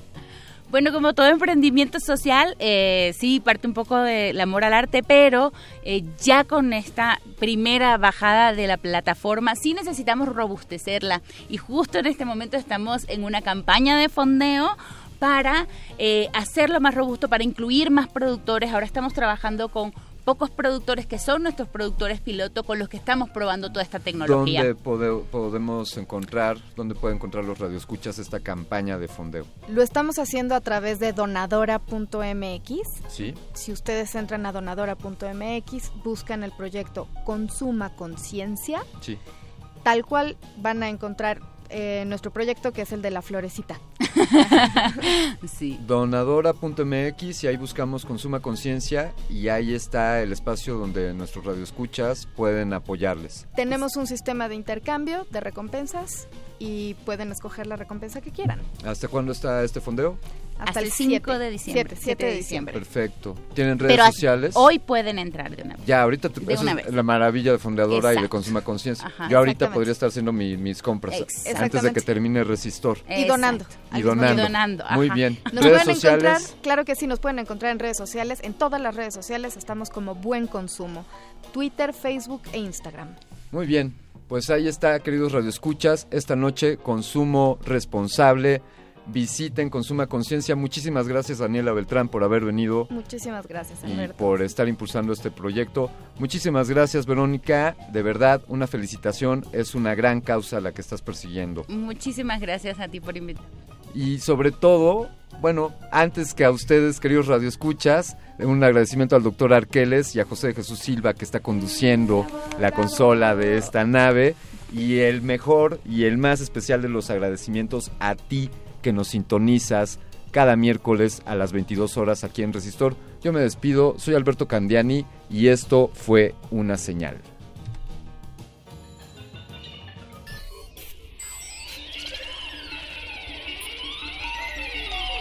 La inoculación simbiótica de conocimiento ha finalizado. Esperamos aprender más de ti en un futuro cercano. Buenas noches. Resisto.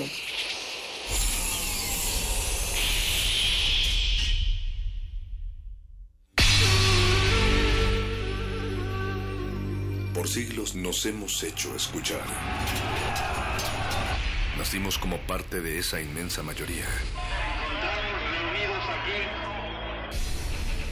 Hablar, Escuchar. debatir, proponer, cuestionar. Está en nuestra naturaleza. instrumentos de conciencia de nuestro pueblo. Usamos el sonido porque atraviesa obstáculos. Muros, fronteras. Nosotros somos la resistencia.